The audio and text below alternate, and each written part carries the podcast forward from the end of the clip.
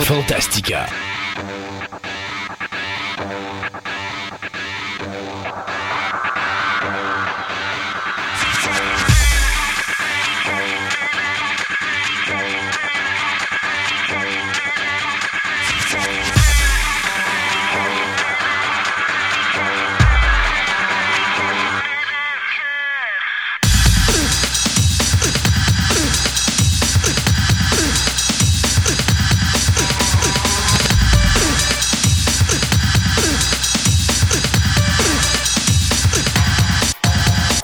Tout le monde, bienvenue à cette émission numéro 48 de Fantastica.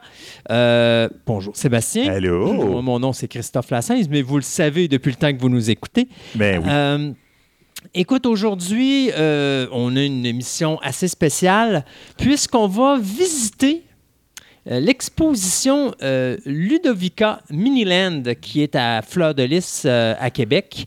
Euh, c'est une exposition qui est faite en méga blocks. Euh, donc, c'est pas les blocs Lego.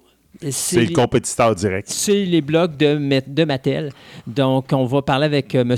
Gilles Maheu, qui est le, je dirais, le co-créateur et co-concepteur, mais c'est quand même lui qui est à la base de tout ce projet-là, qui va nous parler justement de l'exposition, comment ça marche et l'évolution de cette, euh, de cette exposition-là. Donc, euh, une belle petite entrevue. Puis Oui. en même temps, ben, ça, c'est dans notre chronique euh, Passe-temps, que ça faisait un petit bout de temps qu'on n'avait pas eu, puisque, bon, vous le savez, euh, malheureusement, Passe-temps 3000 euh, ne- ne- n'a pas fini son mandat avec nous. Donc, je suis encore en train de travailler, Marc, pour aller chercher au moins un- soutirer un, deux, derniers, euh, deux dernières chroniques que je voudrais qu'il nous, qu'il nous fasse. Mais euh, on va changer le, la process- le processus du passe-temps bientôt. Vous allez voir, là, il y a des affaires nouvelles qui s'en viennent. D'ailleurs, j'en profite tout de suite pour vous en parler. là. À l'automne, on a beaucoup, beaucoup de nouveautés qui s'en viennent. Je peux Oui. déjà vous confirmer la présence de trois nouveaux chroniqueurs parce que j'en ai, euh, entre guillemets, signé un autre justement hier. Donc euh, là, on va avoir trois nouveaux chroniqueurs qu'on va avoir cet automne, dont les premières entrevues, je vais probablement les faire à la fin du mois d'avril ou avant la fin du mois de mai. Et même chose pour, pour les trois. Donc, euh, il y a des belles choses qui s'en viennent cet automne. Encore là, on vous promet plein de nouvelles surprises pour la rentrée. Euh, aussi, on va compléter ce qu'on a commencé dans la dernière émission, c'est-à-dire notre chronique anthropologie avec Martin Hébert, Oui. euh, où on parlait des pièges à éviter lorsqu'on fait la conception d'un nouveau monde ou d'un monde imaginaire. Alors, euh, encore là, c'est une grosse brique, celle-là. là. C'était quand même une grosse, euh, une grosse chronique. Donc, c'est quasiment 40 minutes, cette chronique-là. Donc, attelez-vous, il y a des choses bien intéressantes, surtout si vous êtes une personne qui voulait créer un, un univers en particulier, soit dans le niveau littéraire, jeux vidéo ou autre. Euh, toi, tu vas nous parler dans la science technologie, une première partie 2, parce que tu nous vas nous parler de l'imprimante 3D. Oui, je vais parce- parler de mon expérience avec l'imprimante 3D. Oui, parce que je pense que ta blonde a eu pitié de toi. Trouvait que tu faisais, tu faisais dur dans ton coin tout seul, abandonné. C'est ça. Fait qu'elle t'a acheté un petit jouet pour les fêtes de Noël et donc euh, tu vas pouvoir nous présenter ça. Donc, ça va être la première partie aujourd'hui et la prochaine sera dans la prochaine émission. Et finalement, bien, Yann va nous parler du jeu d'évasion dans les jeux de société. Donc, euh, plein de belles choses aujourd'hui à l'émission. Euh, un point avant qu'on aille aux nouvelles. Euh, J'en parlais avec toi tantôt. Ben oui. Euh, vous savez, on vous disait qu'on avait des problèmes avec la page Facebook. On va activer le Twitter cette semaine, euh, ou plutôt pour cette émission-ci. La, la clique du Facebook, parce qu'il y a beaucoup de monde qui m'ont demandé c'est quoi votre problème Facebook? C'est que. Vous savez que Facebook a été complètement retravaillé et maintenant, ils n'encouragent plus les entreprises qui ont, mettons, des pages Facebook et donc qui euh, font en sorte que la communication avec leurs abonnés ou les gens qui, sont, qui ont mis un j'aime sur la page se fait, beaucoup euh, se fait plus facilement. Pardon. Donc, ce qu'ils font, c'est qu'ils comp- ils compliquent un petit peu la, la- la relation puis ils coupent un peu l'accès de- de ces entreprises-là.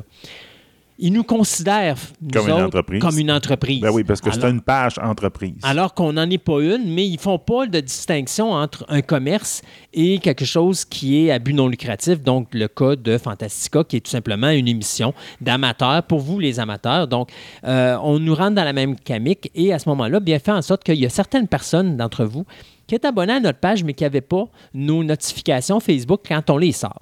Euh, vous les avez à droite et à gauche, soit vous êtes abonné directement avec Podbean, ou encore vous avez pris les réflexes à toutes les deux semaines d'aller checker sur la page web parce que, comme vous avez pu voir, je suis assez réglementé dans mes choses. hein. Les jeudis matins, tous les matins, l'émission est là à toutes les deux semaines.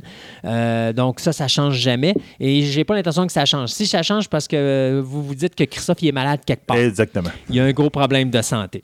Mais sinon, à tous les jeudis matins, normalement, l'émission est sur les ondes.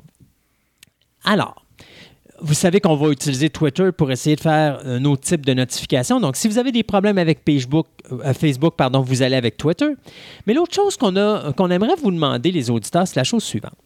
Euh, une autre façon de nous aider, ça serait si vous seriez capable de mettre en partage sur votre page Facebook l'émission Fantastica. Donc, à ce moment-là, ça nous donnerait un plus gros range de visibilité. Euh, oui, je le sais, on- on sert de vous comme Comme publicitaire. Comme publicitaire, j'allais dire comme tremplin pour essayer de toucher le plus de monde possible. Parce que, veux, veux pas, je sais que c'est un show qui peut intéresser beaucoup de monde. La majorité des gens qui nous essayent, euh, habituellement, ils restent avec nous. Ceux qui ne restent pas, le seul créneau qu'on nous dit, c'est parce que vous êtes d'une durée de trois heures.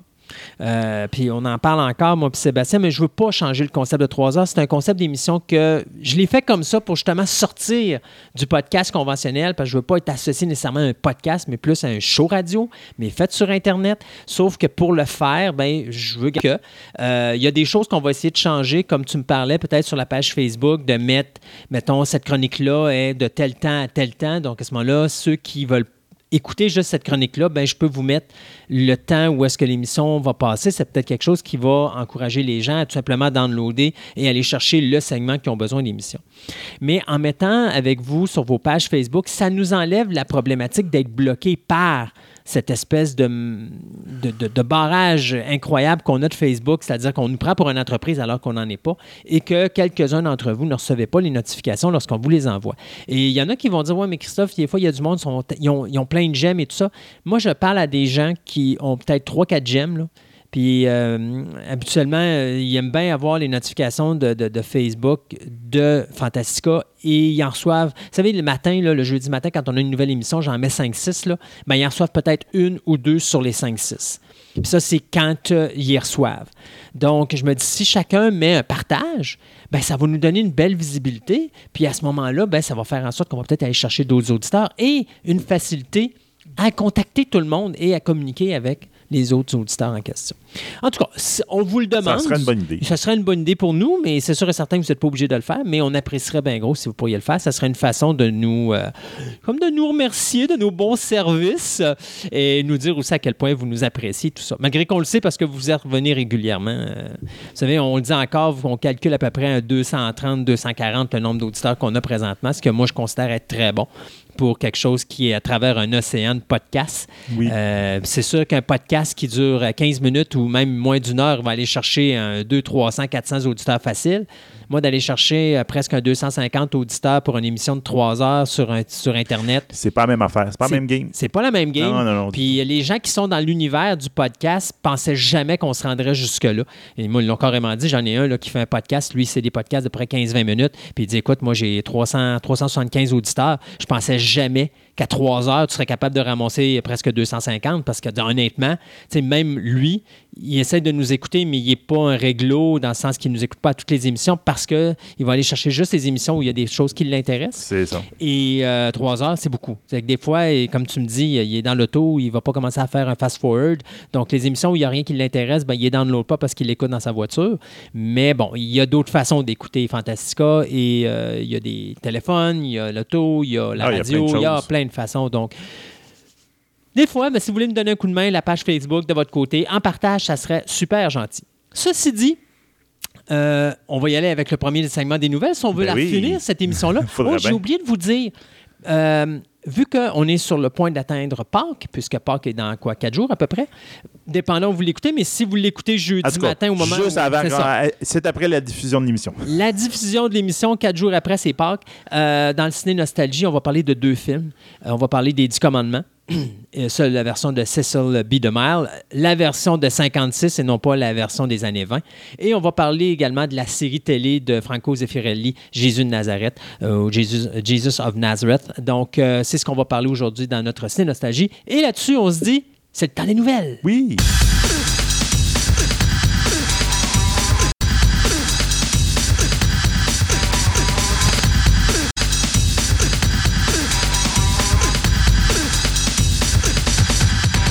Ce segment de nouvelles vous est présenté par Vidéo Centre-Ville, le plus grand club vidéo répertoire de la ville de Québec. Vous aimez les monstres en caoutchouc, les fourmis géantes, les films espagnols, les sous-titres, les grands classiques, une vaste sélection de DVD de tout genre disponibles sous un même toit, soit au 230 Marie de l'Incarnation, Québec, ou encore vous visitez leur site web à vidéocentreville.com.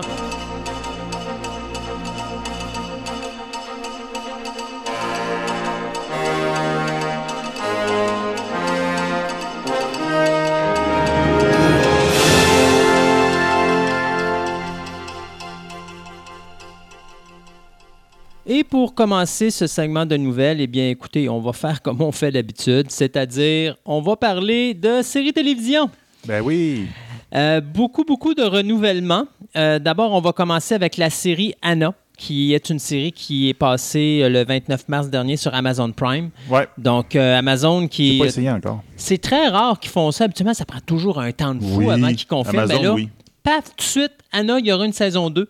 Donc, il faut croire que la réception a été probablement très bonne. Ouais, puis c'était peut-être aussi dans le contrat qu'ils ont fait pour la, la série, puis tout, du minimum. Peut-être, malgré qu'à l'origine, moi, j'avais rien vu qui était signé pour deux saisons. Donc, puis surtout Amazon. Amazon, c'est pas quelque chose où est-ce qu'ils peuvent se permettre beaucoup de folie. Donc, euh, euh, d'ailleurs, ils ont un pouls très, très, très sensible. Dès qu'il y a quelque chose qui fonctionne pas, ils cancellent tout de suite. Je me rappellerai toujours, il y a ce qu'ils avaient fait Zombieland, la série télé.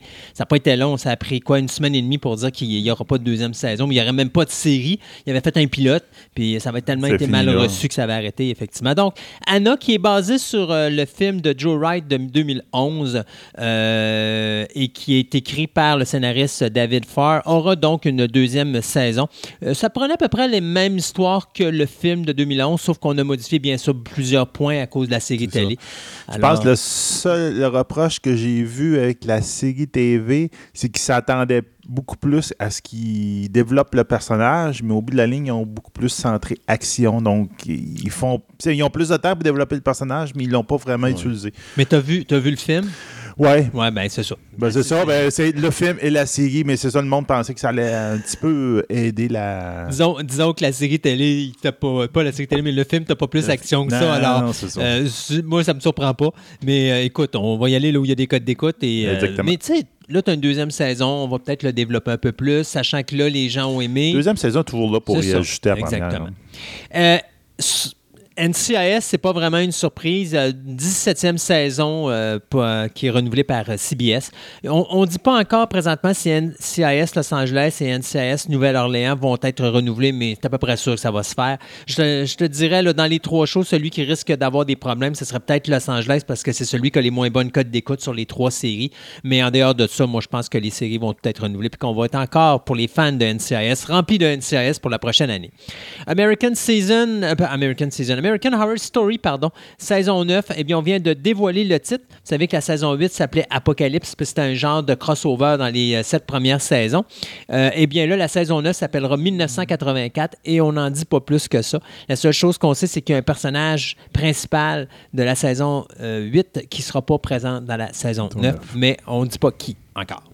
Euh, pour ceux qui sont des fans de la série Future Man, eh bien, Future Man, qui est présenté par Hulu depuis novembre 2017, euh, vient d'avoir une euh, bonne et une mauvaise nouvelle. La bonne nouvelle, c'est que c'est confirmé pour une troisième saison. La mauvaise nouvelle, c'est que ça va être la dernière. Ben, je trouve au moins qu'il donne la chance de finir son Ouais. histoire. Ben. D'ailleurs, c'est drôle parce que c'est une série qui est faite par Seth Rogen et euh, Evan euh, Goldberg, qui sont les mêmes qui nous donnent présentement la série Preacher. Puis Ouais. vous le savez, Preacher était cancellé après trois saisons. Ouais. Netflix a racheté les droits pour avoir une quatrième saison. Puis là, on vient d'annoncer du côté de Rogen et Goldberg qu'on va faire une ultime saison avec Preacher saison 4 parce qu'il n'y en aura pas une cinquième.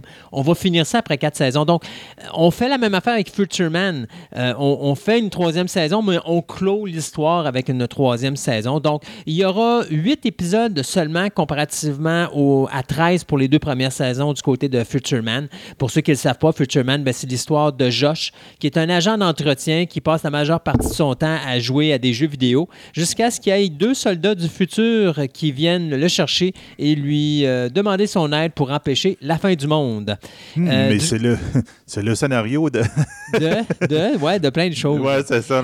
Euh, Puis du côté de Preacher, ben, comme je vous disais, donc Graham McTavish, Pip Torrance et Julie Ann Emer- Emery, pardon, avec Malcolm Barrett, seront également présents au niveau de la distribution pour cette quatrième et dernière saison, qui verra bien sûr la journée euh, ou la conclusion de la journée du euh, personnage de Jesse Coster à travers bien sûr les États-Unis d'Amérique. Donc on va voir ce que ça va donner. Vous le savez, pour ceux qui écoutent également euh, la télévision au niveau des streamings, le- la deuxième saison de Killing Eve vient juste de commencer. Eh bien, on vient déjà du côté de AMC confirmer qu'il y aura une troisième saison. Euh, la game, par exemple, c'est encore là, il y a une bonne, une bonne nouvelle, puis y a une mauvaise nouvelle. C'est que la bonne nouvelle, c'est que oui, il y a une troisième saison, mais la mauvaise nouvelle, c'est que la showrunner, qui est également l'âme de la série, soit Emerald Fennell, bien, elle quitte. Et c'est euh, Suzanne Epcott qui travaille présentement sur Fear of the Walking Dead qui va prendre sa relève. Donc, euh, j'espère que Mme Epcott ne travaille pas sur la saison 3, euh, sur la saison 4 de Fear of the Walking Dead parce que sinon, euh, je pense que la saison de Killing Eve pour l'année prochaine, ça va être une de ses dernières. J'ai écouté la première saison de Kenny. Eve. J'ai pas détesté, j'ai même vraiment aimé ça. Mais un look, c'est elle a un, un- un look très spécial. Donc le départ du euh, showrunner, moi, ça me fait peur pour Ouais, la exactement. de beaucoup. Euh, L'histoire, ben, si vous ne le savez pas, c'est un jeu de chat, et, euh, de chat et de souris entre un agent du MI5 qui est interprété par Sandra Oh, qui d'ailleurs a gagné un Golden Globe pour la meilleure actrice pour une nouvelle série télé l'année dernière, Ben oui. euh, et d'une tueuse raffinée et impitoyable qui est interprétée par la- l'actrice Jodie Comer, et ce, à travers l'Europe. Donc, euh, il y a de l'humour, il y a de la violence, il y a de l'action. C'est Oui. un bon petit show commercial qui, qui est intéressant à regarder si vous ne l'avez pas vu encore. Afterlife, ben écoute, Netflix avait essayé ce show-là. On pensait pas que ça t'offrait une deuxième saison. Puis finalement, il faut croire que de voir des hommes dépressifs, ben ça aide beaucoup parce que le show vient d'hériter d'une six épisodes de plus. Euh, Afterlife, si vous savez pas c'est quoi, ben ça raconte l'histoire de Tony qui avait une vie parfaite avec son épouse, sauf que son épouse meurt. Et là, bien, il a l'intention de se suicider, sauf qu'après ça, il se dit non, sais-tu quoi, je veux pas me tuer. Je vais foutre le bordel dans la vie des gens responsables de la mort de ma femme avant de m'enlever la vie. Et il décide que là, il a envie de, de vivre un peu plus longtemps, question de punir le monde entier. Fait que, tu sais, il y en a eu du monde Ben qui était oui. responsable de la mort de son épouse, quand même. Là. Et pour finir, Umbrella Academy, eh bien, écoutez, moins de deux mois après la présentation de la saison 1 sur Netflix, la série fantastique Umbrella euh, Academy aura effectivement une deuxième saison.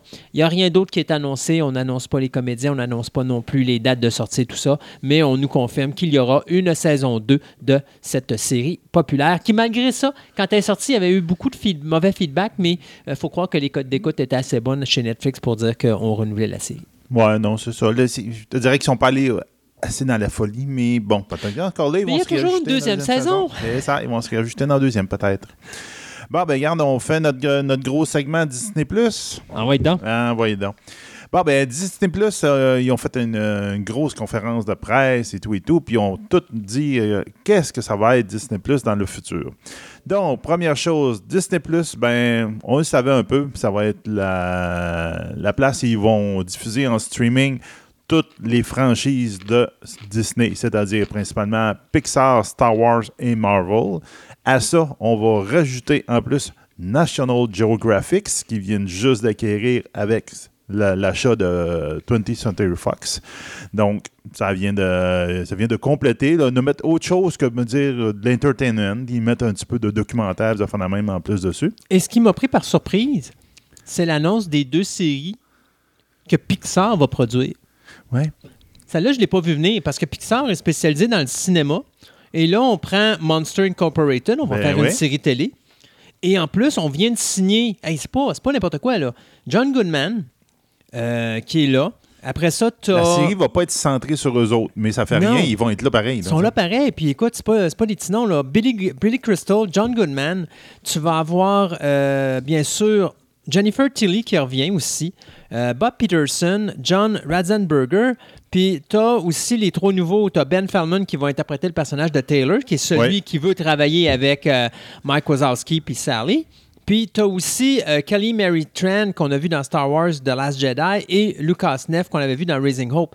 Donc, tu as du gros staff pour cette série-là de, de, de Pixar euh, qui, qui, qui, écoute, qui va se dérouler, de ce que j'ai compris, qui va se dérouler, je pense, c'est six mois après le premier Oui, film de la six série. mois après le premier film de la série, donc dans le temps où euh, l'usine a été transformée pour le rire. là. Oui, exactement. Donc, Il y a juste ça que je ne suis pas sûr. Je me pense qu'à cause que c'est vraiment Pixar qui est en arrière de ça, ils vont le faire en 3D animation. Oui, c'est- vraiment C'est pas comme- mal sûr, là, mais... Exact, ça va se faire exactement comme les films. Mais c'est pour ça que j'ai été surpris de la news.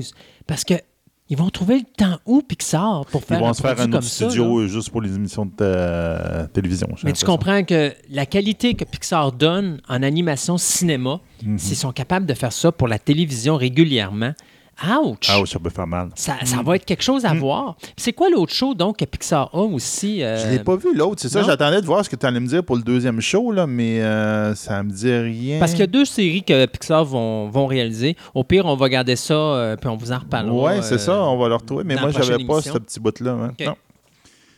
Donc, euh, ben, c'est extrêmement agressif, Disney Plus. On va, on, on va continuer à vous parler de d'autres shows qui vont arriver là, mais c'est surtout la manière comment ils vont faire. Donc, Disney Plus va être, j'allais dire, comme Netflix. Donc, ils vont, tu vas avoir l'historique de ton euh, d'écoute que tu as fait. Donc, tu vas pouvoir te loguer avec un nom, avoir ton historique. Il va te proposer des nouvelles affaires, euh, dépendant de tes choix, tes intérêts, etc. Donc, ils vont personnaliser ta fameuse euh, liste de lecture.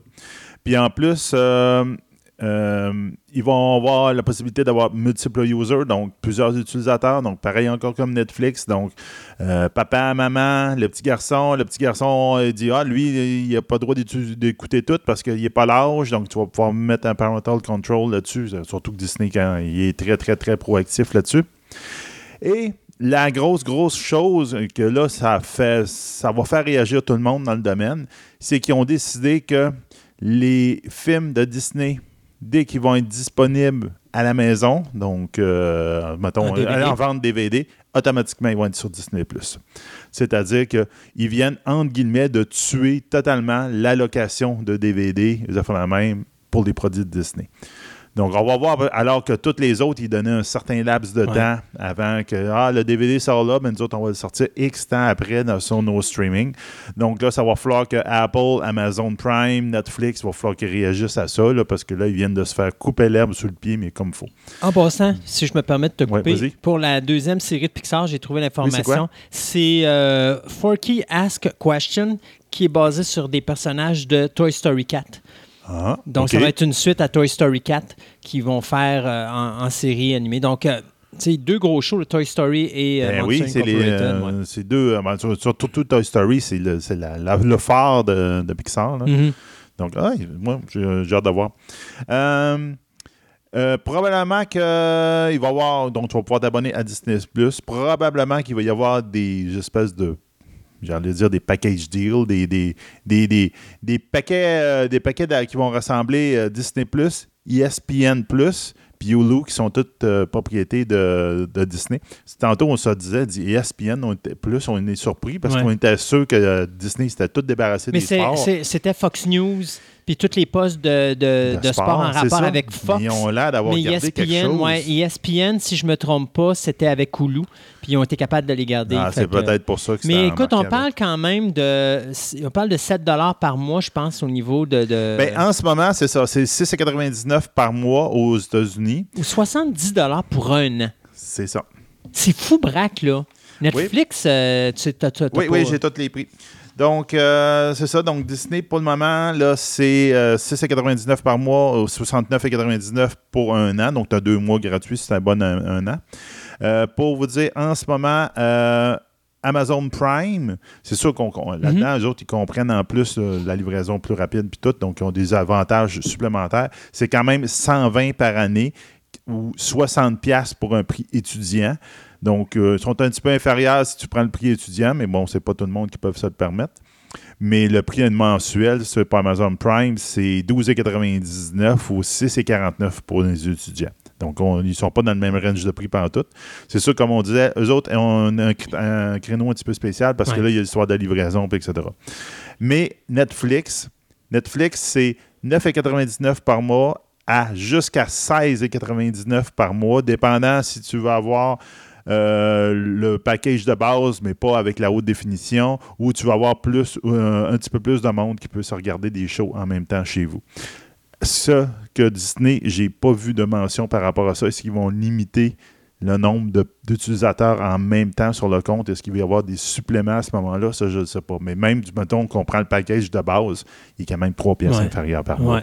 Puis, euh, ils ont un Netflix, il ne fait pas de prix spécial là, pour un an. là, oublie ça. là. Donc, Mhm. eux autres, c'est 9,99 x 12. Très, très agressif, euh, Disney. De toute façon, euh, je ne sais pas combien de temps ils vont être capables de toffer la run, mais je pense qu'ils veulent vraiment aller chercher Ouais, l'achalandage. en ce moment, est-ce que c'est juste un prix de départ puis qu'ils vont augmenter bien vite après? J'en ai aucune idée, mais moi, j'ai l'impression qu'ils vont le maintenir là pendant longtemps. Parce qu'écoute, t'as quand même, écoute, t'as The Falcon and the Winter Soldiers. Ça, c'est une série qui vient d'être annoncée où est-ce que c'est un mix Ouais. entre euh, personnages de, du Faucon et du Winter Soldier. Deux personnages qui vont être repris par les deux acteurs du, des, des films. On avait une série qui, à l'époque, on s'était supposé être sur Scarlet Witch. Là, on apprend que ça va être sur Scarlet Witch et Vision. Et Vision, puis ça, va euh, ça va s'appeler WandaVision.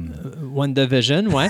Mais en question est encore là. Est-ce que ça va se passer avant ou après En Avengers ce moment, 4? ils n'ont rien dit là-dessus. On sait juste que ça va, justement, et encore là, les deux acteurs originaux des films vont être là-dedans. Ouais. Puis ça va probablement s'attarder sur leur relation. Donc, est-ce que ça se passe entre Avenger 2 et Avenger Mais Ben, plutôt en 3? Civil War, ouais. si C'est ça, dire. en- entre le 2 et le 3, ou en, ou en Civil War, si tu veux, là, où là, ils sont revenus, ils sont devenus amoureux dans cette Ouais. période-là, puis sont partis des Avengers. Donc peut-être que ça va être là. Ou est-ce que les personnages survivent, mais ça m'étonnerait. Là. En tout cas, pour Vision, ça m'étonnerait bien gros. Là. ça dépend s'ils redéfont le, le, le, le, gant, puis qu'ils reprennent la pierre, puis qu'ils en remettent sur Ils le front, il va survenir. front, mais oh, encore, il est capable de le faire venir, pas de pierre, en tout cas, je sais Hmm. pas, là, On verra euh, bien. C'est ça. Mais on- effectivement, c'est toute la... Puis, euh, dans la même lignée, T'avais Loki, mais Loki, on savait que c'était un prequel. Le Loki, il y a un prequel là-dessus, qui est fait par... Attends un peu, j'ai là-dedans... Parce que c'est le même acteur qui fait le personnage de Loki. Oui, c'est le même personnage qui fait Loki, donc ça, c'est correct. Euh, C'était M. Michael Wardron qui a, qui a- qui a travaillé sur Community.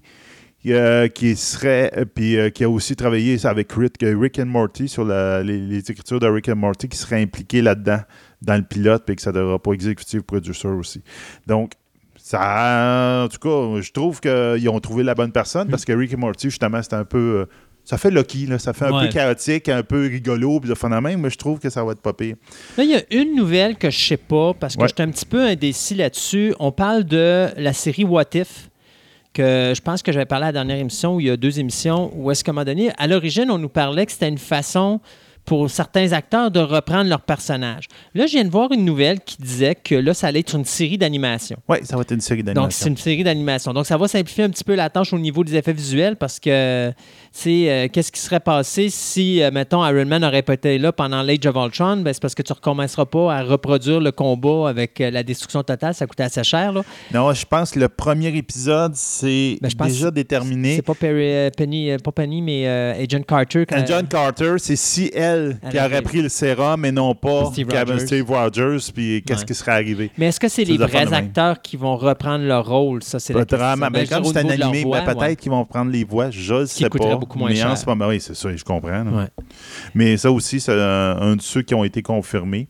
Donc, on verra bien ce que ça va donner. t'as aussi, euh, je, je sais que je suis dans tes plates-bandes. Ben non, non, mais c'est correct. Ce qu'on disait, c'est une méga news. Là. Il y en a plein qui ils ont garoché des qui vient d'être confirmé pour une mini-série. On parle de 6 à 8 épisodes. Oui. C'est- Ça, que- c'est non, c'est pas animé. Ça, c'est Non, vrai, ça, c'est avec aussi. Eva parce que l'acteur qui, euh, qui fait ça. justement le personnage d'Hawkeye est confirmé pour la série. Ouais. Ça se passe après Avengers 4. C'est ça. Et c'est euh, tout simplement Hawkeye qui passe tout simplement le, le- le- le flambeau à Kate Bishop, qui, elle, était membre des Young Avengers dans les comics, qui, là, va devenir la nouvelle Hawkeye à ce moment-là. ça. Mais l'acteur, euh, c'est Jeremy Butler, je crois, qui faisait le personnage de Hawkeye dans les films, mais va revenir régulièrement.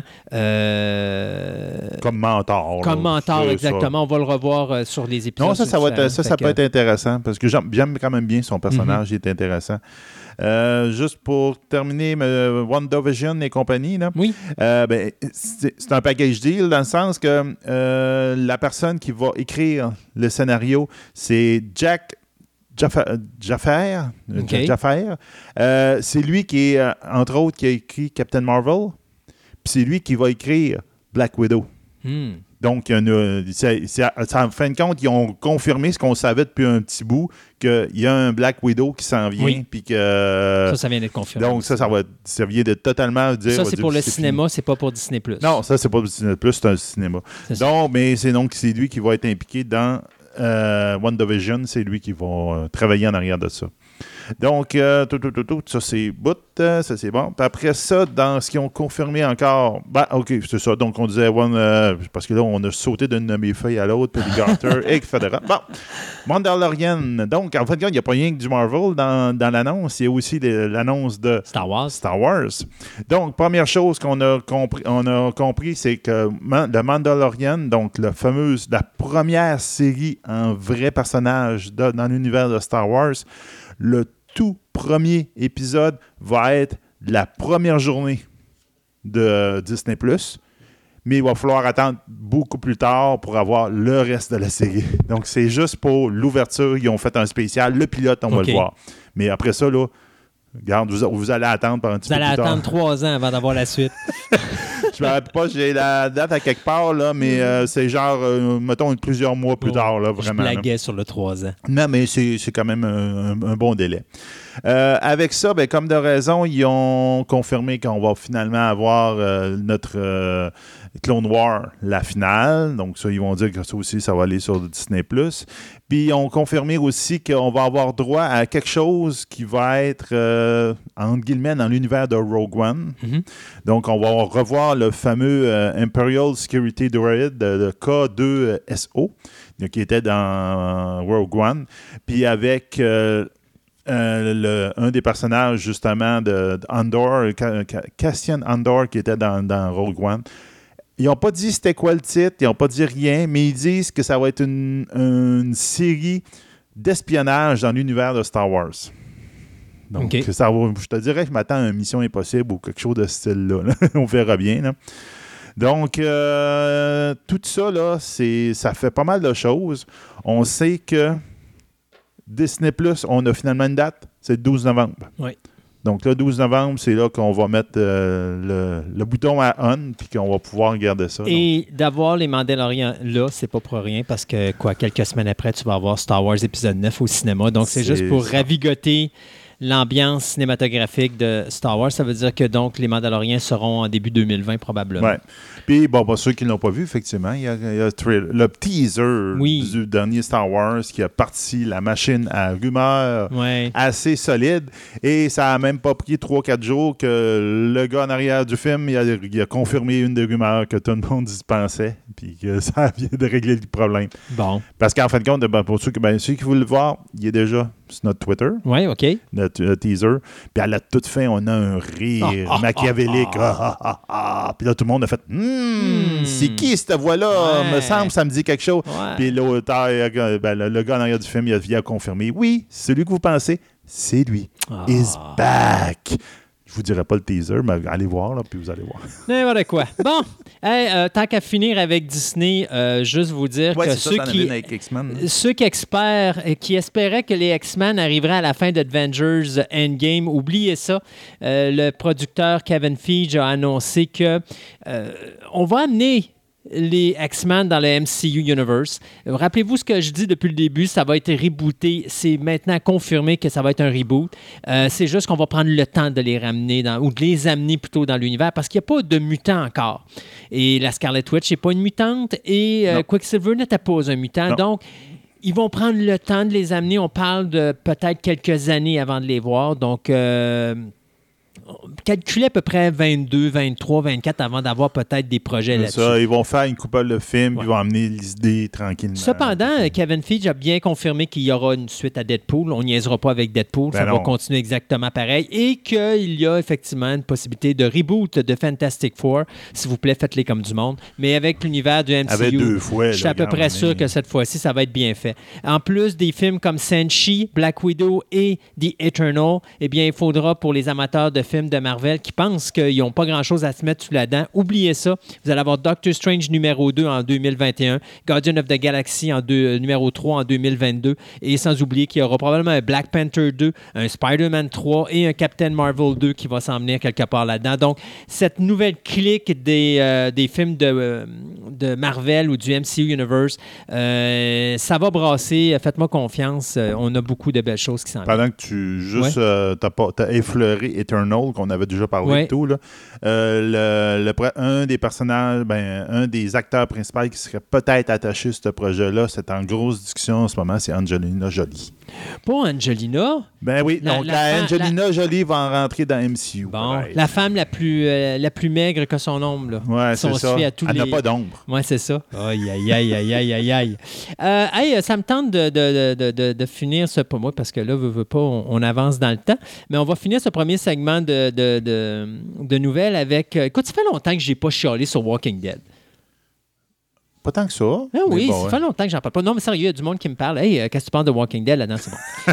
Écoute, euh, il y a une nouvelle qui vient de sortir aujourd'hui euh, qui, euh, indirectement, je suis content puis pas content. Je- je sais pas où est-ce qu'on s'en va avec ça. Scott Gimple vient d'annoncer qu'il y aura effectivement une troisième série de Walking Dead. Euh, je dirais la chose suivante aux gens de AMC qui n'ont pas de l'air à comprendre que présentement sont en train de détruire leur univers au Ah ouais. complet. là. Euh, OK, la saison, ne- la saison 8, ou la saison 9, pardon, de Walking Dead était excellente. La finale de la saison 9 m'a malheureusement ramené à la saison 8 en disant que c'était un épisode de trop. Euh, je trouve que cet épisode-là aurait été bon si ça aurait été le début de la saison 10, mais de finir la saison 9 avec cet épisode-là, je trouve que c'était déplacé, c'était pas le bon moment pour le faire, et ça fait en sorte que c'est un épisode qui est non seulement mauvais, mais également qui est illogique, surtout que euh, ça se passe en hiver, alors que l'épisode d'avant, les gens avaient tellement chaud qu'ils étaient en train d'enlever leurs vêtements. là. Fait que, euh, il y a, y a pas... Si on avait sauté une coupelle de mois, ça aurait eu une logique d'avoir un hiver. Puis après ça, à la fin de l'épisode, ben là, tu peux voir la neige qu'ils font, puis là, dire, OK, on est revenu au printemps, puis là, tu ramènes l'histoire avec les, les Whisperers.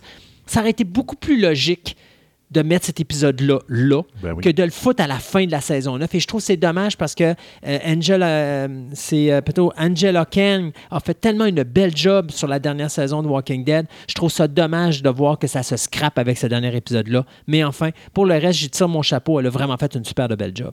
Sauf que là, on nous annonce d'abord, un, je ne sais pas si vous avez vu les gens, les amateurs Fear the Walking Dead, le trailer.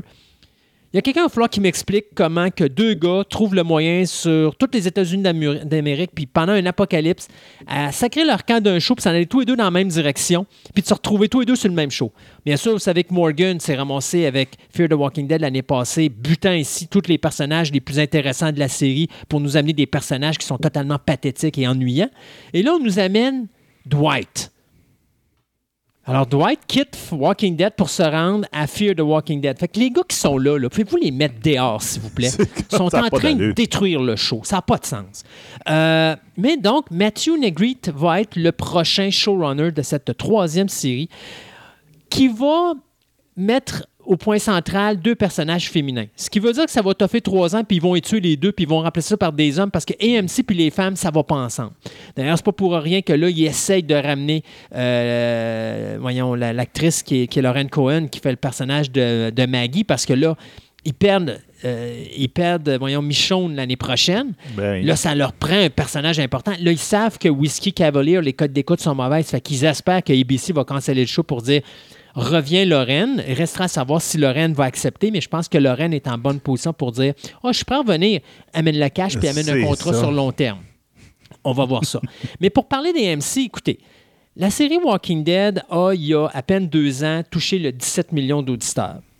Cette année, fin- l'avant-dernier épisode de la finale, donc l'épisode 15 de la saison numéro 9, a touché le 4 millions d'auditeurs. Ouch. Ils ont remonté d'un million d'auditeurs pour la finale, mais moi, je vous dis avec le départ de Michonne, on va dropper dans le 3 millions facile. Ben Ce que j'avais annoncé à l'époque avec le départ de Rick, j'étais pas loin, on a, on a touché le 4 millions. Euh, ils s'en sont mieux comportés parce que Angela Kang a vraiment fait une belle job et je comprends pas, en toute sincérité, je comprends pas pourquoi les codes d'écoute continuent à dropper avec la qualité de show qu'on a présentement, mais en tout cas, ça drop quand même. On, a perdu, on a perdu 2 millions d'auditeurs cette année. là. Bon. Fear the Walking Dead, on est à moins de 2 millions. là. On cote le 2 millions, mais on est descendu à, je pense, 1,5 à un moment donné. là. Puis on va descendre encore l'année prochaine, c'est garanti. là. Stabilise tes codes d'écoute avant de créer un nouveau show. Et MC n'ont pas de l'air à comprendre ça. Alors, on nous annonce qu'il y aura effectivement une troisième saison de Walking Dead. C'est un petit peu drôle, surtout qu'avec Netflix qui a parti son Black Summer, qui est un spin-off à Z Nation. D'ailleurs, j'ai pas compris comment ça fait que c'est Netflix qui a ramassé Black Summer alors que ça aurait dû être à Sci-Fi, mais j'aime mieux que Netflix la ramasse. Ça veut dire qu'ils vont mettre plus d'argent puis une meilleure qualité de show Ben que ce qu'on avait avec Z Nation. Donc, euh, mais tu sais, là, Netflix a son show. Là, AMC, il faut qu'ils se réveillent. Là, ils sont plus tout seuls. là. Fait que là, à un moment donné, moi, je stabiliserais mes deux séries. Puis quand je serais sûr que mes codes d'écoute sont stables, puis que j'arrête de perdre du monde, là, je partirais un troisième show. Tu Là. dilues le produit en mettant Ah, là, des c'est spin-offs, là, à un épouvantable. moment donné. C'est- Il y a d'autres shows qui l'ont vécu. Oui, là. Arrowverse, ça a été ça, là, le problème. Oui, puis dans le cas, tu sais, dans le cas de- de- d'un show comme NCIS qui a trois shows, c'est pas grave, c'est des intrigues policières. Dans le cas de Walking Dead, tu peux faire combien de, de- de zombies originaux, là? À un moment Non. donné, tu trois shows, tu n'auras plus d'idées, là. Et, puis, à un moment donné, ils ont des idées, mais c'est parce que l'histoire, elle se tient plus. En tout cas. Fait que euh, je finissais avec euh, ma, ma, ma, ma, ma- mon- mon- ma critique de Walking Dead de la semaine. Mais Ben, sérieux, bien, si vous n'avez pas vu la neuvième saison, c'est à voir. Là. Angela, Angela King a vraiment fait une super belle job.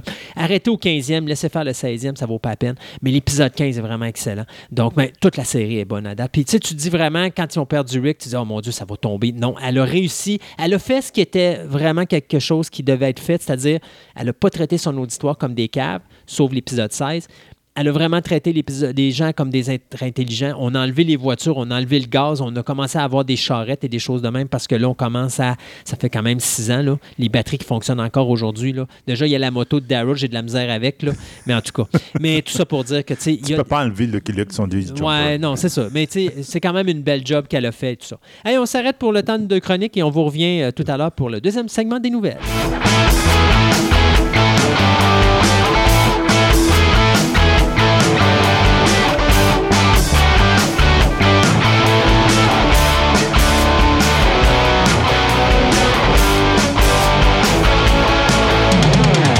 Bien que j'essaye, je ne peux point m'échapper de ce charisme de jeu de société que dégage notre ami Yann, même si aujourd'hui, on va parler de jeux OK, merci. d'échappatoire, Oui, les jeux d'évasion. les jeux d'évasion.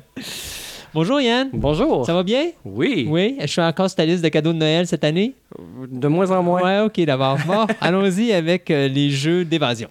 Euh, une, euh, une frénésie qui est commencée là, dernièrement, euh, sans parler du jeu de société. On parle des escape rooms, des, des défis évasion et tout ça.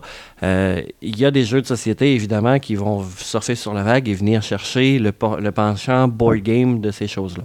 C'est quoi qu'on Euh, appelle un jeu d'évasion? Ben, les jeux d'évasion, dans le fond, c'est des jeux d'énigmes, c'est des jeux de logique, c'est des jeux où est-ce que faut chercher une clé, faut chercher un élément caché pour être capable de régler l'énigme et de sortir de la pièce. Euh, l'énigme peut être en plusieurs versions, peut être en plusieurs éléments différents, et il faut rassembler tous ces éléments-là pour être capable de sortir d'une pièce. Donc ça, c'est la version humaine. La version jeu de société est à peu près la même chose. On va trouver des cartes, on va, tout dépendant des jeux, là, je vais les expliquer tout à l'heure, on va trouver des cartes, on va trouver des éléments pour être capable d'avancer dans l'enquête, pour être capable de régler le problème ou de sortir de notre, de notre piège ou de, Ok. notre, de, notre, de notre pièce. Euh, dans le temps, là, je fais un lien, mais très, très ténu, avec un jeu vintage qui existait, qui s'appelle Mastermind, qui était un jeu où est-ce que l'adversaire ou la personne en face de toi mettait un code de couleur caché de 4 ou de 5 couleurs, dépendant des masterminds dans le temps. Euh, et fallait trouver le même code en plaçant des couleurs on avait 12 trous. Il fallait placer des couleurs pour être capable de voir si on était capable de trouver ce que l'autre avait mis dans les choses. Et Fait que ces gens, t'avais comme 12 essais pour trouver c'était quoi la bonne en- combinaison de couleurs. Puis à chaque fois, la personne te disait, bon, OK, t'en as deux de bons, je pense, ou quelque chose de t'en as deux, de bons, il est à la bonne place, mais ils disent pas lesquels. C'est ça. Fait que c'est un peu, euh, c'est un peu ça. Donc, le fait d'ouvrir une clé ou de trouver une combinaison, je fais le lien un peu avec les jeux d'évasion. C'est très ténu, mais bon. Mais tantôt, tu me parlais de Masterminds, puis tu me disais, t'as-tu déjà joué? Puis, je me rappelais de la boîte, mais je me rappelais pas du jeu. Mais maintenant que tu me l'as expliqué, je me rappelle parce que oui, j'ai déjà joué. euh, C'est un classique. Ouais. C'est, c'est- on peut pas s'en sortir. Quel- quelqu'un qui n'a pas connu Mastermind et qui a à peu près notre âge, c'est pratiquement impossible. Je pense que ce, ce jeu-là a été un gros classique, a été un gros... Ouais, c'était dans les maisons un peu comme. mais, Tu t'allais dans les maisons, t'avais au moins un Monopoly, t'avais au moins un clou, puis t'avais un Mastermind. Je pense que oui. Je pense que c'était un des, un des jeux populaires de, de ces années-là. Euh, je vais commencer par le premier jeu d'évasion qui s'appelle Exit. Euh, les Exit, il y en a plusieurs. Il n'y en a pas rien qu'un. Euh, il y a plusieurs titres de jeux. Donc, euh, le, le château interdit, la cabine dans les bois. Euh, J'ai peut-être pas les noms exacts, mais c'est ça. C'est un jeu qui a gagné le jeu de l'année en Allemagne l'année passée. Donc, c'est le Spiel des. Euh, C'est c'est 2017. 2017. OK. Euh, c'est le premier jeu qui a gagné trois, qui a, qui a eu trois jeux qui a gagné le Spiel parce que c'est Exit. Dans le fond, c'est la franchise, mais il y avait trois jeux qui ont été présentés au, euh, au jury et ces trois jeux-là ont gagné. Donc, c'est la première fois dans, l'univers ou dans, le- Mhm. dans ce milieu-là que, que trois jeux gagnaient le prix en même temps. Est-ce que c'était trois, euh, c'est-à-dire le jeu de base, deux extensions, ou c'était trois C'est trois Jeux jeux uniques. uniques? OK. C'est trois jeux uniques. Il n'y a pas d'extension dans Exit. Le jeu, c'est pas un jeu qui est cher, mais c'est un jeu qu'on détruit. C'est à usage unique. OK, comme un Legacy. Un peu comme un Legacy. Le, le jeu, des fois, on va avoir à découper des éléments, des fois, on va avoir à détruire un élément pour trouver la clé ou pour être capable de voir plus loin euh, pour sortir de- de, Donc, c'est un jeu qui se joue une fois. C'est un jeu qui se joue une fois. OK. Bon, on s'entend que c'est un jeu qui peut jouer jusqu'à 4, 5. C'est un jeu qui est 20, 25 dollars. Donc, si on se met 4, 5, ça fait 5 piastres chaque pour jouer à un jeu. On a 2 heures de plaisir, 3 heures de plaisir. Ça n'a pas coûté très cher. Mhm. Donc, il faut, faut le prendre un peu comme ça. La plupart des jeux d'évasion, par exemple, c'est des jeux qui sont à usage unique. Un coup, on a trouvé la solution.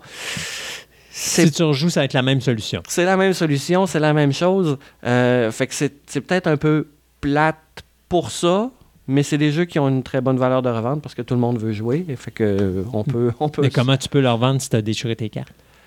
Les exit, non, mais les autres que je vais parler, euh, il y en a qui, il y en a qui sont pas, euh, il y en a qui sont pas. Mais le exit, un coup qui est détruit, il est détruit. On peut pas. euh, On ne peut pas leur vendre. on peut pas leur vendre, on peut pas faire rien, rien faire. Mais c'est un peu la- le penchant comme les meurtres et mystères dans le temps. Un coup, on l'avait fait, on savait c'était qui le meurtrier. On peut plus vraiment le rejouer. Donc, on le refougue à quelqu'un d'autre. Et... Mais je te pose la question comme ça. Exit, euh, t'es-tu obligé de détruire tes cartes? Mettons, quelqu'un dit qu'il faut que tu aies des chats, mais tu peux-tu la prendre juste la mettre de côté parce que si jamais tu veux le revendre, à ce moment-là, tu ne détruis pas ton matériel de base, mais euh, tu peux le revendre au complet sans nécessairement avoir euh, dom- dommagé. euh. faut, pour être capable, il faudrait être capable de scanner et de réimprimer certaines cartes ou certains éléments pour être capable de faire ça. Donc, oui, il y a une possibilité de ne pas le faire. Par contre, la carte, euh, mettons que c'est une carte au trésor, il faut la découper d'une certaine manière pour Ah, la placer comprends. par-dessus une autre carte pour avoir un élément. Mais là, à ce moment-là, on n'a pas Mhm, vraiment ouais. le choix de la découper pour. Fait que si on l'a scanné ou si on l'a imprimé, on peut découper cette portion-là Ouais. Sans détruire le jeu. Euh, fait que oui, je pense qu'il y a une manière de faire sans les détruire, mais pour 20 dollars, moi je pense que Ouais. des fois le fun peut être là, en plein milieu d'une partie, au lieu de dire ben je vais le scanner pour l'imprimer, on le fait tout de suite, c'est là, puis on est dedans, puis on le fait. Fait que oui, je pense que c'est- mieux de, de le Mhm. jouer comme ça. Je comprends. Euh, fait que Exit, jeu de l'année, euh, très bien coté. Ça- on peut jouer seul. On peut aller jusqu'à 4 joueurs. Euh, ça prend Normalement, il y a des timers à une heure, deux heures. Ça dépend des jeux. Ça dépend des. euh, mais c'est entre une heure et trois heures de, de plaisir. Puis le but du jeu, c'est? Sortir. Trouver l'énigme, trouver la fin de l'énigme ou donc- so- ou sortir Mais c'est quoi, t'es dans un château, il y a un crime, quelque chose. Ça peut. ça- ben, c'est- tout des- toutes les boîtes sont différentes. Donc, chaque scénario est différent. Est-ce que tu me dis que, mettons que j'achète un Exit Forbidden Castle, puis j'achète un autre Exit Forbidden Castle, ça sera pas la même affaire? Forbidden Castle, c'est la même histoire. Ouais, OK. Mais tu as Exit, la cabane dans les bois, tu as Ouais. Exit, euh, le- là je Ouais. dis n'importe quoi, beau, mais, euh, le, le trésor sur la Ouais, plage. je comprends. euh, c'est c'est tous des, des- des scénarios différents. Il faut faire attention, euh, les Exits sont disponibles ici au Québec dans les deux langues. Faire attention. Moi, j'ai acheté Forbidden Castle, puis à côté, il y avait le château interdit. Mhm. J'ai acheté Forbidden Castle. Je l'ai en anglais et non pas en français. Donc, il faut faire attention quand on choisit. Ils sont disponibles dans les deux langues. ici. Exit et le titre français ou anglais, mais c'est juste le sous-titre en dessous qu'il faut s'assurer qu'il est C'est dans la en bonne plein langue. ça. OK. C'est en plein ça. Donc, il faut faire attention quand on choisit le jeu de choisir la version française si on joue avec des francophones qui ne comprennent pas l'anglais, Mm. parce qu'il y a beaucoup, quand même beaucoup de textes. C'est un scénario, donc il y a beaucoup de choses à comprendre. Euh, si on est à l'aise avec, les langues, il n'y a aucun problème, on peut l'acheter en anglais. Il y a un deuxième jeu que je veux présenter qui s'appelle Unlock. Unlock, présentement, il y a trois boîtes sur le marché. Il y a Unlock 1, 2 et 3. Celle que tu as me fait penser un petit peu au Wizard of Oz. En fait, il y, a un scénario, d'Oz. il, y a un, il y a un scénario qui est le magicien d'Oz dans cette boîte-là. Oui. OK. Euh, Unlock se trouve à être la même chose qu'Exit avec un téléphone intelligent où est-ce qu'on est capable de jouer. Le téléphone intelligent va gérer le timer, va gérer les indices. Quand on va avoir à trouver un indice, on va pouvoir mettre le numéro de la carte ou le numéro qui nous insère dans l'application sur le téléphone et il va nous dire l'indice ou va nous dire bon, faut faire ça, faut aller chercher telle carte ou faut être capable pour être capable de se débloquer. Euh, Unlock, c'est environ 60 cartes euh, avec des numéros à l'arrière. Et euh, sur les cartes, il y a des éléments comme un cadenas, il y a des éléments comme une clé bleue, il y a des éléments comme un code, donc la carte elle est jaune, et il y a des éléments verts qui se trouvent être des machines. Quand on rentre dans l'application, ces choses-là sont, facilement visibles. Donc on pourrait prendre une machine avec un code vert, mettons que, le numéro de la carte c'est 104. Puis on écrit 104 dans la machine. Il va nous présenter le même visuel que la carte. Et Bon, et si c'est, je ne sais pas moi, si c'est un clavier euh, numérique, qu'on doit écrire des numéros. Donc, le clavier numérique est tactile, donc on va pouvoir rentrer les numéros sur ce clavier-là, ce qu'on ne peut pas faire sur la carte. Mhm. Euh, et il va pouvoir nous dire, ben, tu t'es trompé ou tu as réussi, voici le prochain indice. Donc, c'est un peu ça. Les unlock, y a, comme je dis, il y a trois boîtes. Par boîte, il y a trois scénarios. Un facile, un moyen et un difficile. Euh, dans les difficiles, il y en a des très difficiles. Et euh, il y a aussi ce qu'on appelle des print and play. Donc, sur le site, il y a trois scénarios qui sont disponibles à imprimer, où est-ce qu'on est capable de faire les cartes nous-mêmes et de jouer ces scénarios-là Wow. sont disponibles aussi sur l'application. L'application est, est gratuite, donc on peut la télécharger sur no- notre téléphone intelligent. Et quand on choisit, ben, on va choisir le bon scénario sur l'application et on start et on joue. Ce qui est très facile à jouer, c'est convivial. On peut jouer à 7, on peut jouer à 8 si on veut. Euh, plus qu'on a de tête, des fois mieux que c'est. Des fois pas, parce qu'on vient qu'on se contredit, puis on se dit, ouais, c'est ça, non, moi je pense que c'est ça, puis là on vient qu'on s'astine, puis on perd du temps. Le but, c'est de réussir en moins d'une heure, habituellement, de réussir les scénarios. Moi, j'ai là la boîte que tu vois là avec les, euh, les personnages d'Oz, c'est la troisième boîte, mais il y en a deux autres avant. Moi, sur la deuxième boîte, il y a un scénario de pirate. Quand nous autres, on l'a fait, c'est le scénario très difficile en passant. Quand on l'a fait, la chasse aux pirates, ça nous a pris trois fois avant de le réussir. Donc, ça nous a pris trois heures. Euh, ils disent qu'on on est capable de le faire en une heure. Bon, OK, on était seulement trois.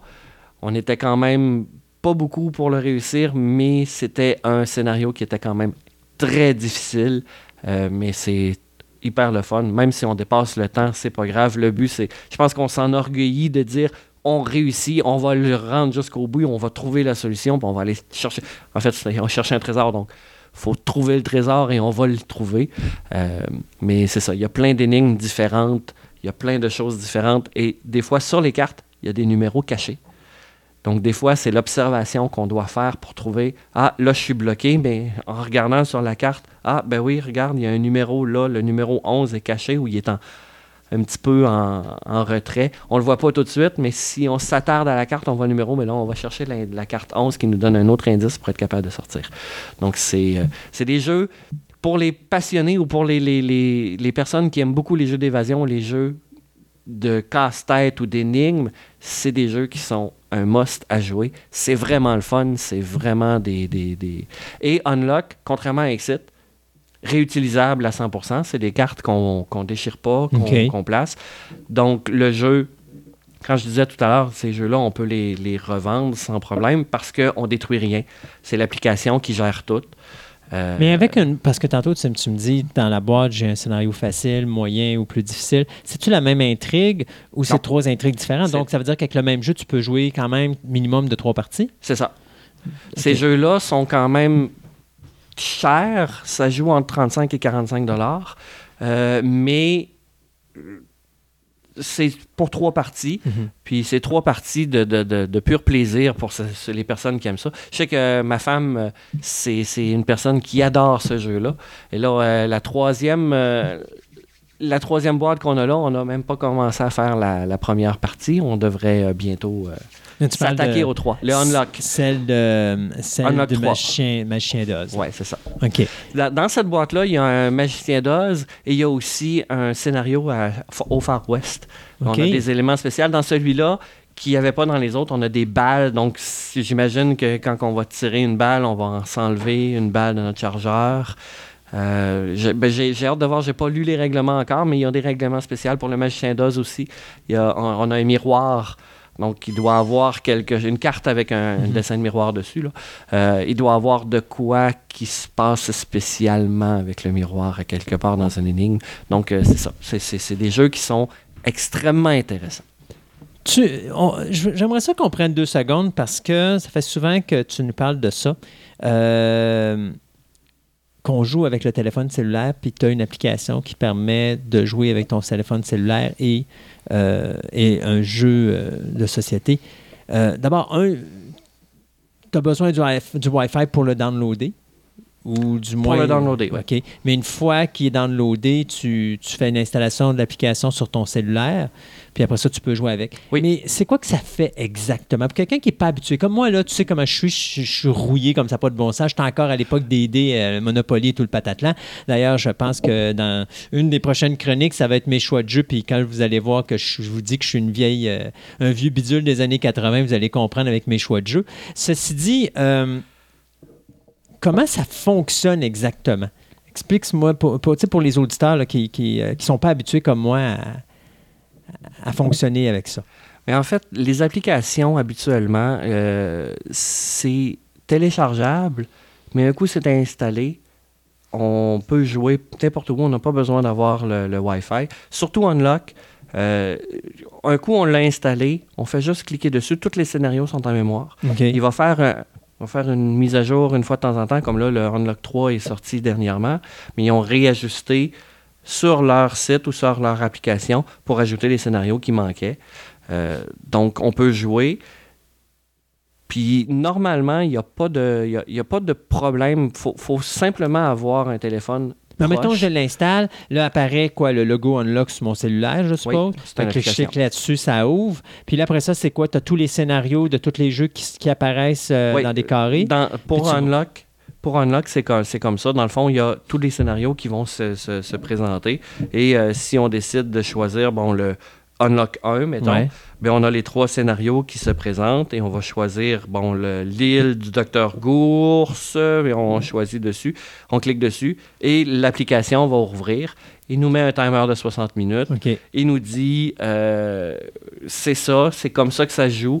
Puis vous avez euh, le play qui permet de starter comme le, le compteur et à partir de ce moment-là, on est dans la partie. Donc on est mieux de se préparer un petit peu avant de peser sur play pour Ouais. être capable de jouer. Est-ce que ça per- est-ce que ça peut permettre aux gens nécessairement de ne pas avoir à lire les instructions sur comment je, je le, joue le jeu parce que finalement, ils sont comme dirigés par euh, le téléphone cellulaire? Dans chaque boîte d'Unlock, il y a un tutoriel avec les cartes.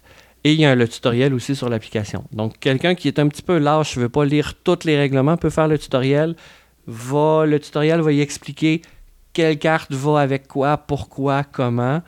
Et euh, oui, on peut, on peut, on peut utiliser euh, l'application. Pour, comme moi euh, qui, aime- qui déteste lire et qui n'a pas le goût d'apprendre, les- ça pourrait être un échappatoire pour moi. Je, je te dirais que Unlock, tu as une page recto-verso de règlement. Donc, c'est pas quelque chose qui est très long et ni très compliqué à lire. Il faut juste comprendre c'est quoi les logos qu'il y a sur les cartes pour être capable de bien, se, de bien continuer. continuer. Mais sinon, euh, c'est pas celui-là qui a le plus de règlements.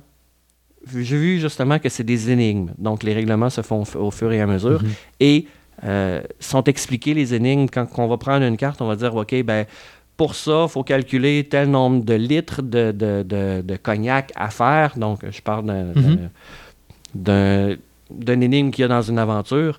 Il ben, faut faire tant de canne à sucre, il faut faire tant de, de- tant de d'eau, faut bon, faut calculer un petit peu, mais c'est bien écrit. C'est ça l'énigme, c'est ça qu'il faut faire. C'est- écrit sur la carte et là, sur le dessin d'une autre carte, on a les éléments et là, on- bon, si on met ça comme ça, ça va nous donner un numéro et on va chercher la carte correspondante pour voir si on a réussi ou pas.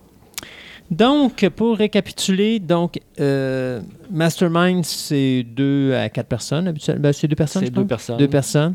Puis, Euh, trouvable dans les marchés aux puces. plus les plus proches de chez vous. Euh, à l'époque, c'était quoi? C'est 20 minutes, une demi-heure, une partie? Ah, euh, Plus 10, vite que ça? 10 10, minutes, 15 je pense. 15 minutes, OK. Exit? Exit, ben, je pense que je l'ai, dit tout à l'heure, mais c'est personnes. 1 à 4, Moi, c'est un récapitulatoire. à peu près deux, ah, c'est en moyenne deux heures OK. Pour les exits. Puis Unlock, ben, c'est, le timer est, est mis à 60 minutes, mais euh, si on n'a pas fini avec, après 60 minutes, on peut quand même continuer et se rendre jusqu'au bout. Comme j'ai dit, moi, le, le plus dur de la deuxième boîte, ça nous a pris trois heures. Donc, euh, Ouais. euh, c'est, relatif. Super. On le fait tant qu'on veut bien jouer et c'est ça. Yann, merci beaucoup. Bon, ben moi, je m'évade. Alors, bonne évasion, mon cher. Et puis, nous, on s'arrête quelques instants et on vous revient tout de suite après.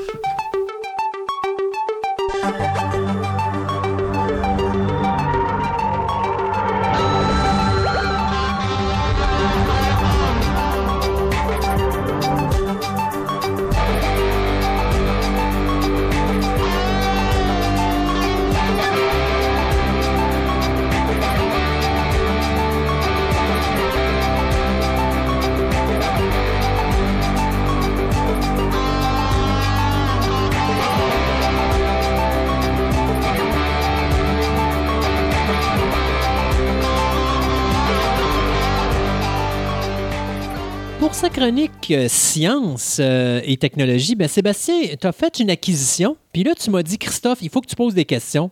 Fait que la première question que je vais te poser, c'est veux-tu me dire pourquoi tu as acheté une imprimante 3D? Je l'ai pas acheté. ah, c'est parce que c'est ça, ta blonde. a c'est un cadeau de Noël. Ben oui, ta blonde que s'est ruinée pour t'acheter un cadeau. Il faut Ben, qu'elle pas t'aime, ta blonde. Oui, ouais, c'est sûr, oui, ça c'est sûr. Là. Faut qu'elle t'aime, ta blonde. il dit, tiens, voilà ça, puis essaie d'imprimer autre chose que des cochonneries. Surtout que tu l'abandonnes un dimanche sur deux pour venir me voir puis faire des chroniques ici pour Totalement. Fantastica. Là. Faut vraiment qu'elle t'aime pour t'acheter un Ah, cadeau c'est épouvantable. Moi, la mienne, elle me, fait, une elle me fait sainte. coucher dehors, puis elle me fait coucher dans le cabanon, elle me fait manger avec mon plat à l'extérieur dans la neige. Ah oui, mais regarde, je suis là depuis quoi? À 8h30 à matin? Ouais, c'est ça. 7h, 9h. 8 heures. 8h30, là. Ouais. Puis depuis 8h30, t'es enfermé dans la chambre. Ben, c'est ça. Elle a bien le droit de te faire coucher dans le cabanon, après c'est pas dans un bout. Donc, on va parler d'imprimante 3D. Ouais, c'est vraiment, c'est comme je pourrais dire, tu sais, ça fait rien qu'un mois. Au moment qu'on enregistre, ça fait juste un mois. Que Puis quand on va passer la chronique, ça va probablement faire une demi-année. Ouais, c'est ça. Donc, euh, je me considère pas comme un expert, mais pas du tout. Mais c'est justement, c'est la manière comment j'ai abordé l'affaire, puis qu'est-ce que j'ai découvert sur le coup. Je me dis, ça vaut la peine d'en parler, puis de parler au monde un peu de qu'est-ce que c'est. Qu'est-ce qu'une imprimante 3D? C'est ça. Donc, une imprimante 3D, première chose. Non, je vais te mettre ça en même temps. Oh, Euh, Il y a des me mêmes petits T'as- Tu vidéos. m'amènes une petite vidéo pour que je puisse te suivre. C'est vraiment adorable. J'ai pas fait ma présentation là-dessus. Là. OK. Faites-vous-en pas. En tout cas, c'est pas grave. Euh, donc, euh, moi, ce que j'ai eu, c'est ce qu'on appelle une Troxy. Une Troxy. Donc, c'est une marque, là, c'est carrément. Mhm. Donc, euh, grosso modo, elle permet d'imprimer deux sortes de, deux sortes de plastique, ce qu'on appelle du PLA et de l'ABS. OK? Puis moi, elle a une limite de 22 cm par 22 cm par 22 cm. Donc, je ne peux pas imprimer quelque chose de plus gros que ça. OK. OK? Donc, 22 cm, ça veut dire que tu es en bas d'un pied. Oui, c'est ça. Euh, ce on peut acheter différents types d'imprimantes, OK? Si on veut acheter une imprimante de plus haute qualité, euh, elle va déjà tout être montée, etc. Puis, sauf qu'elle va te coûter euh, quand même beaucoup plus cher. Là, à ce moment-là, comme tu dis, le tableau ne t'aime pas mal. Ouais. Mais là, on parle d'à peu près, tu sais, mettons quelqu'un qui s'investit une imprimante de base, on parle de combien? La, la mienne, là, la Tronxy, là, qui est considérée en 2018 encore comme étant la, la best value, la meilleure valeur euh, sur Internet, là, elle se vend neuve, 250 pièces US. Mon Dieu, c'est pas cher. Non, non, c'est ça. à quelque pas- chose de bien c'est plus pas si cher que ça, là. OK? C'est ça pourquoi. Sauf que c'est ce qu'on. Moi, j'ai- fini par appeler un modèle IKEA. OK. OK. Donc, il, te livre une boîte, toutes les pièces démontées avec les vis, puis de fin de main, puis il dit voici le plan, monte-la. Ouais, bravo. C'est pour ça qu'elle coûte pas cher. Ouais. Donc, euh, tu la montes, puis là, tu te frappes au problème des meubles IKEA.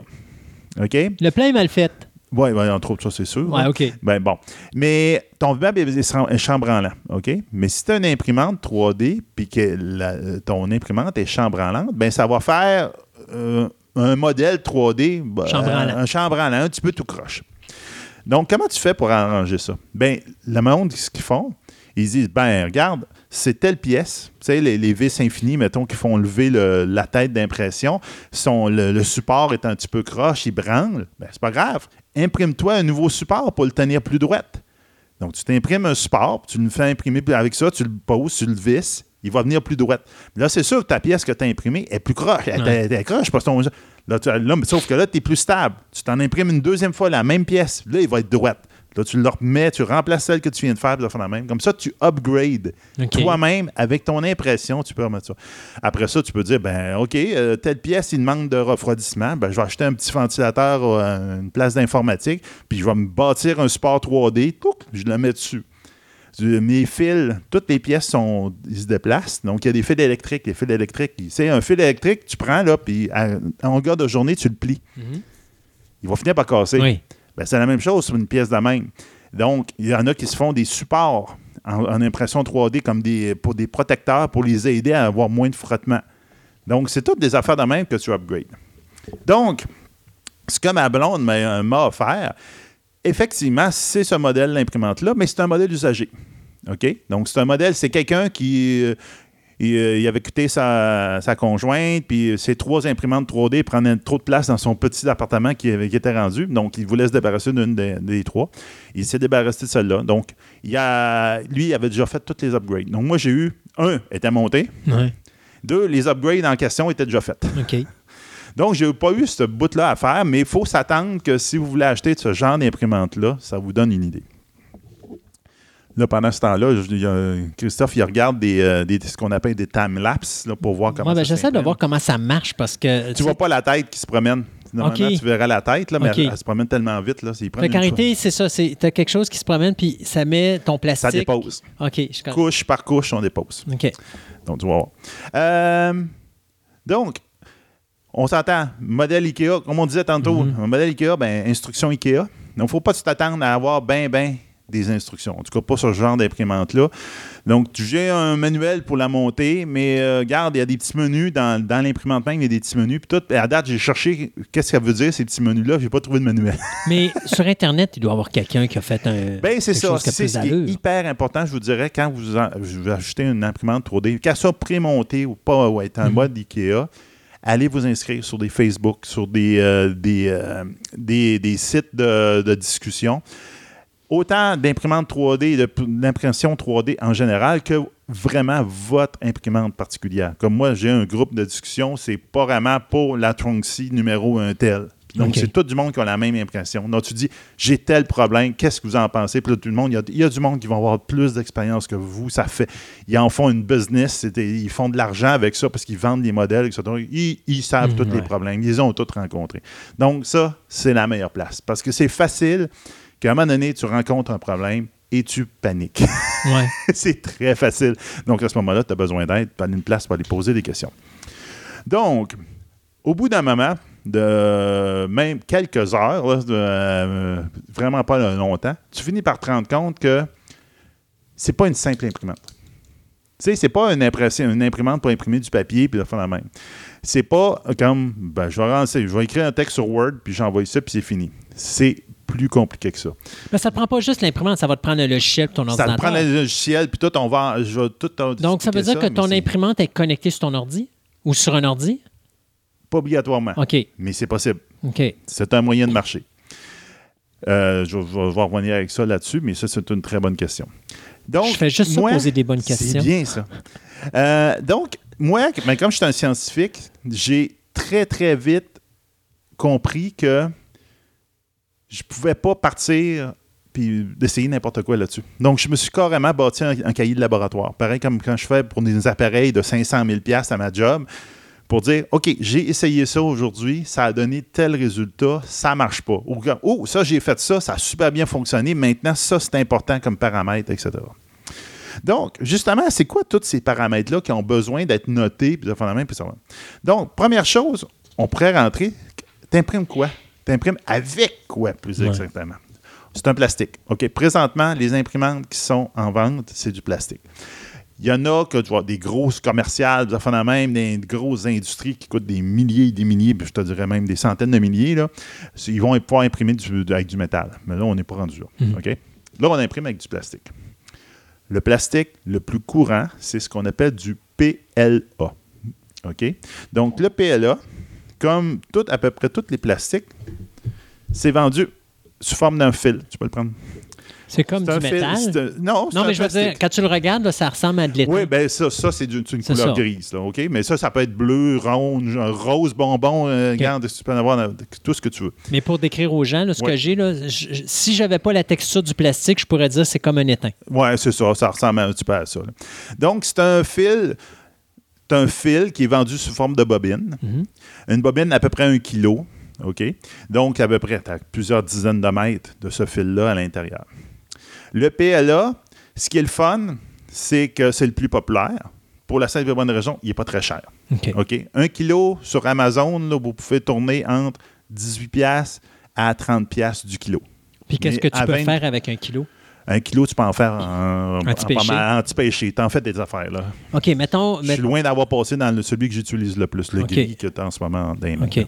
Mais mettons un exemple, donne-moi un exemple de. Tu fais un, un outil, puis euh, ton. Mettons, tu ferais combien de cet outil-là avec un kilo?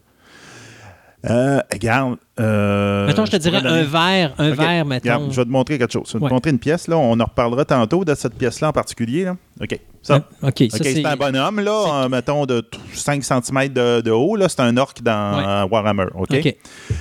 Cette pièce-là, qui est 5 cm de haut, là, a dû me coûter en matériel 15 sous. OK.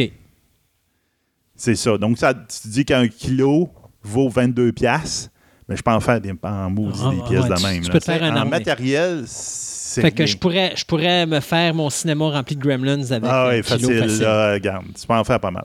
Surtout qu'on va voir, il y a plein de choses qu'on peut ajuster. Donc, le PLA, ce qui est le fun, c'est que ben, c'est biodégradable, donc c'est fun pour l'environnement, pour ceux qui sont environnementalement environnement corrects. Parce que c'est fait, c'est un plastique qui est fait à base d'amidon. Donc, euh, il n'y a, pas de- a pas de pétrole euh, impliqué là-dedans. Ce plastique-là, quand on l'imprime, il est fondu. Donc, il est chauffé. Genre, à peu près, un- du PLA, c'est environ entre 190 210 degrés C. Il faut que tu le chauffes pour qu'il fonde correctement dans l'imprimante. hein. Donc, comme c'est fait à la base d'amidon, euh, il ne dégage pas de vapeur toxique. Donc, ça, c'est le fun. Ça sent, au maximum, ça dirait qu'il va y avoir un petit coup de maïs. Il y a une petite senteur de maïs. OK. qui euh, du popcorn, là, quasiment, qui- va se dégager. Au niveau du danger, Ouais. quand tu imprimes, a- est-ce que ça doit être dans une salle fermée? Mettons, quelqu'un a des enfants ou des animaux. Est-ce y Les animaux, tu- t'arranges pour pas qu'il y ait là. Surtout les chats, là. OK. Surtout les chats, parce qu'ils vont voir la. la- tu sais, pareil, quand ton chat attaque les, les feuilles de ton Ouais, ouais, imprimante, ouais, quand il sort, il peut attaquer l'imprimante 3D. OK. c'est facile. Mais, mais je veux dire, au niveau de danger, euh, comme on parlait d'odeur, mais des, des, euh, peut-être des, Des éléments chauffants. émanations. Il y a des, éléments chauffants. Ouais. Donc, on se- moi, je te dirais le plus gros risque, c'est les éléments chauffants. C'est un élément chauffant qui chauffe à 200, à 200 degrés C dans une salle. S'il arrive un problème, ça fait la même. Puis en plus, c'est un transformateur qui transforme le courant. Donc, il y a des risques de feu. Fait qu'idéalement, tu es aussi bien de mettre ça dans une salle à part. Oui, c'est ça. Puis tu, tu le laisses pas sans surveillance. Ouais, Moi, je suis non, pas encore rendu après un mois pour me dire je suis assez safe pour dire que je m'en vais faire l'épicerie puis je le laisse pinter. Il y en a qui le font, mais ça, c'est une autre Mais je regarde là pour imprimer des affaires qui sont euh, quoi euh, Là, je vois un gun. Là. Ouais. Tu es en train de faire un gun qui a à peu près quoi un, un 12 pouces à peu près peu près, ouais. Euh, ça a pris quoi Trois heures? Ah, ça dépend de la qualité que tu veux faire. Mais effectivement, ça peut être extrêmement. En ce moment, pour ceux qui sont euh, amateurs, je suis en train de m'imprimer le Jiquan Heavy Cruiser de Babylon 5, OK. 40 cm de long. Il faut que je l'imprime en cinq parties différentes parce que justement, mon imprimante Ouais. fait juste 22 cm que je peux imprimer maximum. Puis chaque pièce me prend entre 6 et 8 heures chacune. Wow. OK. Fait que là, si tu la laisses pas sans surveillance, il faut que tu fasses ça à un moment où tu es là. C'est ça. Mais si tu as des enfants de bas âge ou tu as des animaux, faut, faut que tu t'enfermes quelque part. Une ouais. pièce fermée. C'est comme tantôt quand je vais revenir chez nous après mon dîner, je vais partir l'impression d'une pièce qui va durer Tu vas 8 dire, regarde chérie, je t'aime, merci du cadeau, maintenant je te donne là, je vais faire mes Non, impressions. non, ben moi, je peux, je m'en vais, je reste à la maison. Ça, je vais faire, me voir écouter la télévision avec ma blonde, puis tout. Puis c'est juste qu'une fois de temps en temps, je vais voir. Tout, tout est correct, parfait. Donc, le, le PLA, son problème, ça s'imprime facilement, mais c'est justement, ça fond à des températures plutôt basses. Et donc, il est sensible à la température. Donc, tu peux pas imprimer quelque chose en PLA et le laisser sur ton dash d'auto en plein été. Parce qu'il va fondre. Il va se déformer. Ouais. Il va venir rond. Puis, D'ailleurs, tu peux pas le laisser non plus sur du chauffage. Mais mettons, tu as une plainte de chauffage, tu mets ça sur ton meuble, Non, ça il va, fondre. ouais. C'est exactement. Donc, euh, tu peux aussi imprimer l'ABS. Donc, moi, justement, je peux, dans mon imprimante peut imprimer le PLA et l'ABS. L'ABS, c'est les mêmes euh, plastiques qui servent à nos tuyaux de, d'aqueduc. OK. Donc, là, le, le gros tuyau gris ouais, qu'on achète à la quincaillerie. Ce qui est le fun, ben, c'est extrêmement résistant physiquement, puis aussi à la température. Ça prend une plus haute température de le chauffer. Donc, lui, effectivement, de mettre quelque chose, d'imprimer quelque chose avec ça, puis de le mettre à- sur ton, dans ton auto en plein été, c'est pas grave. Excuse-moi, bien. je te bloque là. Y es-tu vraiment en train d'imprimer un piège? Oui. Il pense-tu qu'il va aller à la chasse puis que son piège va. Non, mais des fois, c'est pour montrer les, les- les mécanismes de la main. Je vais t'en montrer des affaires tantôt. OK. tu vas voir. Parce qu'en même temps que je vous qu'il nous parle, moi j'écoute une vidéo là, puis je vois des affaires puis euh, ça Ah non, ça montre un peu toutes les ouais. possibilités. C'est épouvantable. Euh, donc, euh, ce qui est le fun, ben, ça, le problème, c'est que l'ABS, c'est fait justement à partir de produits pétroliers. Donc, il va dégager des vapeurs toxiques quand il va s'imprimer. Il faut que tu aies une bonne aération dans ta, dans ta salle. OK? Et l'ABS aussi, il y a un problème aussi, c'est qu'il faut que la, la température autour d'une imprimante soit extrêmement vraiment bien contrôlée pour l'impression que ça se fasse bien. Et donc, idéalement, tu le mets dans une cage de verre Ou une cage de, de plexiglas là, pour être sûr que la température va être plus constante possible. Est-ce qu'il y a des avertissements sur les produits lorsque Oui. tu achètes le produit pour dire, OK, si tu dois faire ça, tu dois être dans un environnement de, parce que sinon, tu peux imprimer puis tu peux t'emposer puis tu le sais pas. Exactement, oui, c'est ça. Il y a tous des avertissements. Donc, en ce moment, je n'ai pas essayé l'ABS. Là, sera peut-être quelque chose je vais essayer à un moment donné, mais il faut que je me bâtisse une petite cage anti-chat euh, plus, euh, Ouais. plus belle que celle Ouais. que j'ai en ce moment. Euh, tu peux avoir du, ce qu'on appelle du TPE, qui est en fin de compte qui est comme le PLA, mais qui est flexible. Donc, ça revient à peu près à une densité d'un caoutchouc. Donc, tu peux imaginer peut-être faire des, euh, des O-rings, des affaires de Mhm. même pour réparer. Euh, Il y a du nylon aussi. Tu peux tu bâtir en nylon. Donc, en nylon, tu vas faire que- quelque chose comme tu vas avoir tenir euh, quelque chose qui ressemble à des tie wraps. OK. Donc, assez dur, assez résistant, mais qui est flexible. Quand même, l'ABS n'est pas du tout flexible. Euh, le problème, ils ont tous ce problème-là, tous les plastiques, mais à certains niveaux. Le nylon particulièrement. Le nylon, dès que tu le sors de son sac, il devient, euh, comment on pourrait dire, il devient, il absorbe l'eau. OK. Puis ça prend rien que quelques heures. Il va absorber une bonne quantité d'eau. Et quand tu fais chauffer le plastique à ce moment-là, ben, il va carrément l'eau qui va s'évaporer, qui va faire des bulles, puis il va, la qualité de ton impression va être vraiment exécrable. Donc, autant quand tu l'utilises pour l'imprimer, il faut que tu le mettes dans une boîte qui va absorber l'eau, il va absorber l'humidité. OK. Le PLA, par exemple, lui, il est quasiment considéré que tu pourrais le mettre sur une tablette et il n'absorbera pas assez d'eau. Mais moi, je le garde pareil dans un Ziploc avec le petit sac euh, absorbant d'humidité qui, qui- quand il te le livre. Donc, ça, comme ça, je suis sûr que. non. Puis là, tu peux avoir plein de matériel hybride. OK? Genre, il y a plein de produits qui, ça, comme, qui sont, mettons, du PLA, qui vont mettre un certain pourcentage de quelque chose d'autre dedans, genre 20 à 30% Du bois, du métal. Donc, avec du bois puis du métal, tu vas obtenir des, vraiment des matériaux hybrides que tu vas pouvoir voir, Hmm. que ça va donner vraiment l'impression que tout ce que tu imprimes, c'est en métal ou si tu imprimes, c'est en bois. Il y a du PLA à base de cèdre, tu vas le sentir, ça sent le cèdre. Ah oui. Puis là, je suis en train de montrer une, une image qui Un est de le, un le personnage qui est dans euh, Fifth Tenement. OK. C'est ça, le, le, les- Ouais. les- le monde, le monde d'Oshawan. Ce qu'on voit au début, là. Puis qui a été imprimé justement avec du PLA, avec du cuivre dedans. Donc, ça lui donne une teinture cuivrée, puis le, par- le- le- le modèle pèse. Il, il- il est très lourd. OK. Malheureusement, ces produits-là, ben, ça introduit de- des particules, des petites particules de bois, il qui peuvent boucher ton imprimante. Donc, c'est un petit peu Nettoyer. plus avant. Puis le métal, ben, c'est rough. Le métal, donc si tu as une tête euh, d'impression qui est en métal, tu passes d'une poudre de métal qui, qui grince dessus à longueur de journée, tu vas détruire un peu ta, ta tête d'impression. Donc, ça, c'est des affaires. euh, quand tu rentres là-dedans, là, c'est un petit peu plus rough. Euh, puis comme des raisons, ben moi, mon imprimante, euh, c'est une bas de gamme, on s'entend, donc euh, imprime un matériel à la fois. Donc tu peux imprimer tout en bleu, tu imprimes tout en, en- en cuivre, prenons, comme on va avec le modèle qu'on on est en train de regarder, Christophe et moi. Mais il y a des imprimantes plus chères que tu peux imprimer un, deux, trois Quatre couleurs. euh, de couleurs que tu veux, ça fait la même, ou différents matériels. Ça, à ce moment-là, ça se fait quoi? Ça se fait, c'est un programme, je suppose, qui Oui, dit, OK, ça, ça va être en ça. couleur, puis ça, c'est de couleur. Exactement. Puis la peinture, c'est-tu ton plastique qui est coloré? ou Le pincé, là, le plastique est coloré. Dans Oui, ce mais non, mais je veux dire, Mais tu comme quand tu as, plusieurs après. colu- quand t'as plusieurs couleurs, c'est-tu ton même plastique qui est coloré, puis tu as plusieurs couleurs de Tu plastique? achètes un, un- des plastiques différents. Ok, c'est correct. C'est pas la machine qui va Non, teindre la C'est pas eux qui qui tiennent ça. Une des affaires importantes, une fois que tu as déterminé avec quoi tu imprimes, à quel plastique, ben, c'est l'épaisseur des couches. Donc, comme on disait tantôt, ben c'est ça. L'impression imprime couche par couche en montant tranquillement ton bonhomme. C'est pour ça que quand tu vois, mettons, je- celle que j'ai en ce moment, en tu te regardes un petit peu dans le dos, tu es capable de les voir, les couches, puis de les sentir. OK. OK? Plus que tu imprimes avec des petites couches, plus ton modèle est de qualité. OK. Donc ça, ça, le, le- l'or que j'ai en ce moment en entre mes mains, c'est du 0.1 mm de couche. Donc c'est très, très petit. Là. Si on prenait un millimètre, c'est quasiment une feuille de papier, ou presque, là. C'est un, petit peu, un peu plus épais qu'une feuille de papier quand même. Ton là. bonhomme, il fait quoi? centimètres, 5 là. cm, puis euh, Tu ça t'a pris combien de temps à faire ça? Ça, un petit bonhomme de même, là, euh, à, cette- à 0.1 mm, c'est, euh, je pense que c'était quasiment 6 heures. C'est, quand même beaucoup de temps. Là, Ouais. tu sais. Ça, ça, revient, ça revient, ça revient long faire. Ça revient là de faire ton armée de Warhammer pour pouvoir jouer, ça c'est sûr. Donc, ça, c'est d'avoir une qualité de même. Mais si tu veux pas avoir cette qualité-là, tu veux faire juste une pièce pour remplacer ton Swiffer, une pièce de ton Swiffer, ben, tu peux y aller au 0.4 mm, puis c'est pas un problème. OK? Automatiquement, on vient aussi avec la tête d'impression. La tête d'impression, c'est juste une, une petite buse. Pareil, quand on, pensez à votre buse que vous mettez au bout de votre, euh, votre boyau d'arrosage euh, chez vous.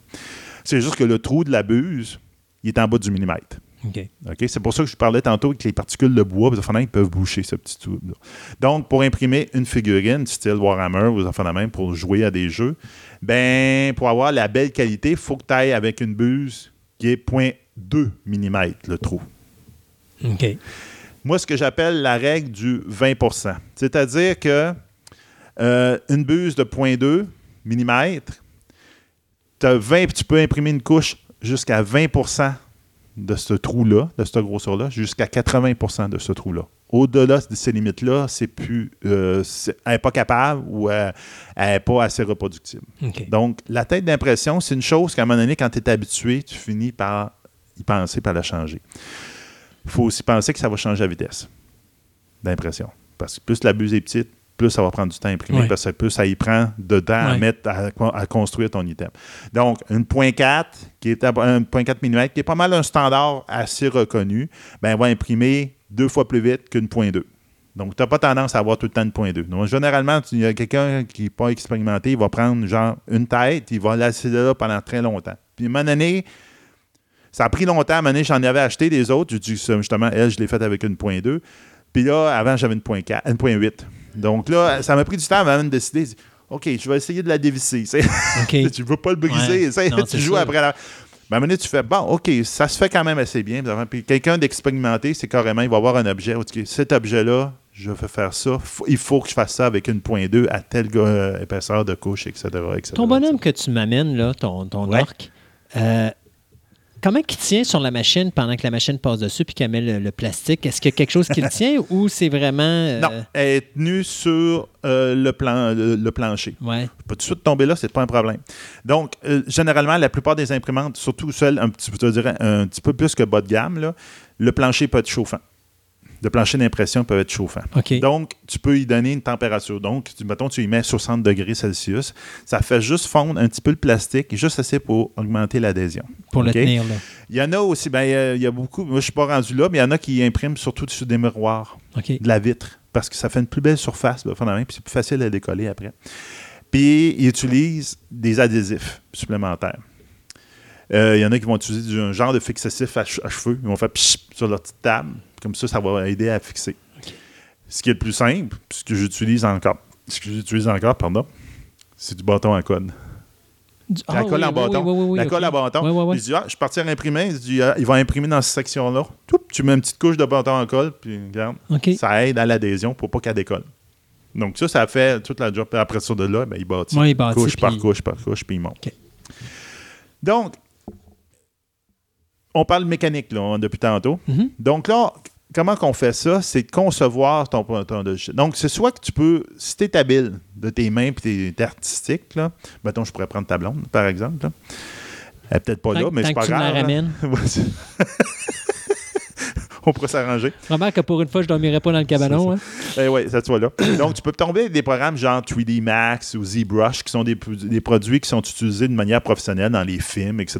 Gollum a été créé avec ZBrush, entre autres, qui te permet de créer des modèles 3D. OK? On s'entend que c'est extrêmement coûteux, ces logiciels-là. Ça coûte des milliers de dollars pour avoir des licences, etc. Mais il y a des versions de démonstration, il y a des versions étudiantes que je me montre qui pourraient peut-être mettre la main là-dessus et être capable de faire quelque chose. Mais il y a d'autres genres de programmes. Par, exemple, il y a le programme Blender, qui est un programme qui est gratuit, c'est un open source, donc qui permet de faire du 3D. Donc ça encore là, tu l'arme artistique et que tu es quand même bon en, 3, euh, en dessin, ben, tu peux aller dans ce logiciel-là. Être un petit peu plus moins bon, mais euh, vouloir un peu créer, il y a un programme web-based qui s'appelle Tinkercad qui te permet de créer des objets 3D, mais c'est totalement web-based. Tu n'installes rien sur ton ordi, etc., puis tu peux créer des objets. Ou encore modifier des objets. Par rapport, justement, le, si je prends, putain, je vais prendre le gros modèle de White Star que j'avais sur un show. Lui, ce modèle-là existait sur Internet. Mhm. Je l'ai coupé en deux avec Tinkercad pour pouvoir l'imprimer justement en deux morceaux, puis que ça me permettait de le faire plus facilement. Lui a été peinturé, puis ça, même j'ai essayé plein de choses dessus, mais c'est pour ça que j'en fais un autre ben, bientôt. C'était un, un bel essai. Mais ça donne quand même un beau, un beau résultat. Ça, c'est la coupe. De c'est ton ça. sens. C'est ça. OK. C'est ça. Si vous n'êtes pas artistique, un peu comme moi, ben vous pouvez aller sur Internet. Il y a plein, plein, plein de places. Sur- entre autres, il y en a une principalement que je vous dirais, c'est quasiment la référence. Ça s'appelle Thinkiverse. Thinkiverse, il y a plein de monde qui ont mis plein de choses gratuites sur Internet là. Mais vous pouvez chercher ailleurs. Il y a plein de places qui- où soit vous allez les avoir gratuits ou vous allez avoir même payant. Genre, paye 10$ piastres pour avoir mon modèle, puis je t'en envoie, puis euh, etc. Ça, d'ailleurs, tu vas m'envoyer la liste de tout ça sur le Oui, Facebook. ça on pourra va tout ça être avec la chronique. Donc, à partir de là, ben, tu peux t'amuser. On peut s'amuser avec plein, plein, plein, plein de choses. Donc là, je vais sortir quelques objets pour monter à Christophe en même temps pour attirer la conversation. Donc, euh, tu peux créer des vaisseaux spatiaux. On parlait des White Stars, etc. Ça va être une bonne chronique, je pense. Mais on va, on va, on va la diviser, Christophe. Euh, donc, euh, donc, des vaisseaux spatiaux. Oui. Donc, du, la science-fiction. Là, on vous parle de Babylon 5. parce que Oui, moi, oui. je suis un fan de Babylon 5, mais Star Wars, même, ils sont toutes là. OK? On, des pièces pour des jeux de société. Donc, je lui ai fait des pièces pour mes jeux de société. OK. Donc, autant qu'ils sont faites déjà sur Internet, Des, là, tu viens de me donner un dé. J'ai donné un dé. Le dé, c'est moi qui l'ai conçu. Justement, dans le Tinkercad, il me fallait un dé pour aller avec ce jeu-là. Ben, j'ai dit, je m'en suis fait un, un nouveau. Puis ça, ben, je sais pas c'est quoi. Ça, c'est un chameau dans euh, Camelot, un jeu de société pour ceux Oui, qui OK. connaissent. Ah, mon Dieu, c'était pas Ok. évident le chameau. Non, non, c'est pas Ok. évident, c'est une page de chameau. Puis ça, c'est, les crottes de chameau? Non, ben ça, c'est des- ce qu'on appelle des meeples. Donc, c'est des petits magiciens pour un jeu de Ah choses, pour les meeples. ben Dans le jeu, il y avait des petits carrés en bois, Oui. mais là, il y a quelqu'un qui a dit Non, non, moi, un magicien, c'est un magicien. Donc, il a fait des petits bonhommes en forme Ok. de magicien. Ton arc a vraiment de la misère à tenir debout. Ouais, ben c'est ça, il y a un peu les pieds ronds. T'as fait des hiboux? Oui, ben Ils j'ai fait des hiboux. donc bien beaux, les hiboux. Ah, les hiboux sont super cute. Ouais. Si tu vois, regarde celui-là. Tu vas voir. Celui-là, c'est ça, c'est un exemple que je me. Moi, je suis scientifique. OK? Donc, moi, j'ai dit à un de mes chums, j'ai dit, moi, il me faut un modèle, il faut que je les imprime à différentes grosseurs de tête d'impression. Il me faut que je. Ben, Pourquoi tu veux faire ça? Pour moi, je veux le voir. Ouais, c'est ça. Moi, je veux le voir, la différence. Donc là, moi, j'ai justement 1.2, 1.8, puis là, je vois la différence. Tu le vois sur les ailes du Ouais. modèle, puis tu es capable de voir la différence. Donc, moi, je trouvais ça super intéressant Mm. pour ça. Mais ça, je vous disais, expérimentez, faites-vous des. Amusez-vous. c'est toute carrément façon, ça. prix que ça coûte. Mais là, tu- dans ces sites-là, tu peux trouver des affaires. Tu- justement, on parlait d'impress pour imprimer des pièces pour improver ton imprimante. Euh, J'ai même vu des turbines pour charger ton cellulaire avec le vent. Donc, tu mets les pièces électroniques, mais tu as toute la, la turbine pour tu mets au vent pour pouvoir charger ton cellulaire. OK. Euh, tu peux des, des pièces pour améliorer ton imprimante, comme de raison. Regarde, une chose niaiseuse, en fin de semaine passée, ma clanche de toilette a cassé. J'ai fait en joke à ma blonde, je vais regarder sur Internet, je vais regarder s'il n'y a pas de la clanche que je peux pas l'imprimer. Il y a du monde qui l'avait mis, les clanches. Bon. Wow. Donc, tu peux imprimer pour réparer des objets que tu as faits chez vous. Moi, c'est c'est simple. Tiens, ici, j'ai un, un exemple de code de maille. oui. J'avais parlé dans une chronique science et technologie que la NASA est en train de faire des codes de maille en imprimante 3D. Oui. OK? Bon, là, j'ai un exemple de code de maille. Ce qui est impressionnant, c'est que c'est impr- imprimé d'un coup. Wow. Un coup. Tout est imprimé, déjà pré-emboîté. Wow. Puis on peut s'entendre, c'est à peu près, mettons, 10 cm par 10 cm, Ouais, ouais, ouais, grosso modo. là. Puis fait, toutes les pièces, c'est comme une cote de maille, puis ils sont toutes mobiles. Mais c'est imprimé en une partie. Donc là, tu peux imaginer plein de choses. Des boulons préimbriqués dans une pièce, etc., etc., etc. C'est assez impressionnant. Moi, ce que je vois là-dedans, c'est quoi? Euh, Les compagnies comme euh, Kodak ont détruit leur compagnie quand ils ont sorti leurs appareils photo numériques. Le DVD a scrappé son marché quand il est sorti le DVD le Blu-ray. Ben, je parle des compagnies de cinéma. Ben oui. Et ça, c'est l'avènement pour dire qu'on va finir la job pour tout ce qui se fait en plastique et autres parce qu'il n'y a plus personne qui va rien acheter. Ils vont tous les faire à la maison. Sais-tu quoi? C'est tellement intéressant que je pense qu'on va arrêter là. Parce que là, tu m'arrives avec encore d'autres concepts, là, dont quelque Ah, chose oui, qui ressemble oui. à une image, qui ressemble pas mal à quelque chose comme style négatif, quelque chose Ouais. de genre. Là. Euh, on va regarder ça pour une autre chronique. Ben oui, on va en faire une deux. deuxième partie 2. Ben Et oui. puis donc, euh, on se dit donc, après la prochaine émission, on en parle. Tiens, c'est fait, c'est réglé. Alors, euh, pour les gens qui veulent avoir plus d'informations sur les imprimantes 3D, bien, dans la prochaine émission, on va avoir la deuxième partie de cette chronique-là. Puis sur la page Facebook, ben, Sébastien va nous mettre quelques liens Ah de oui, choses tous les liens vont être là, puis tout ce que j'ai trouvé à la longue, etc. C'est parfait.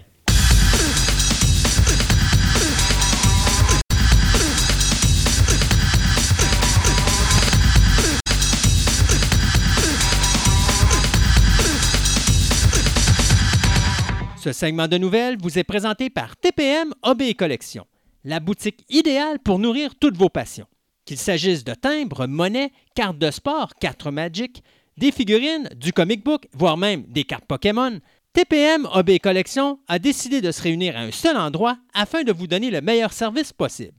Vous pouvez aller voir leur local au centre commercial Fleur de Lys au 550 boulevard Wilfrid Amel, Québec, ou tout simplement aller visiter leur site web à boutique-tpm.com.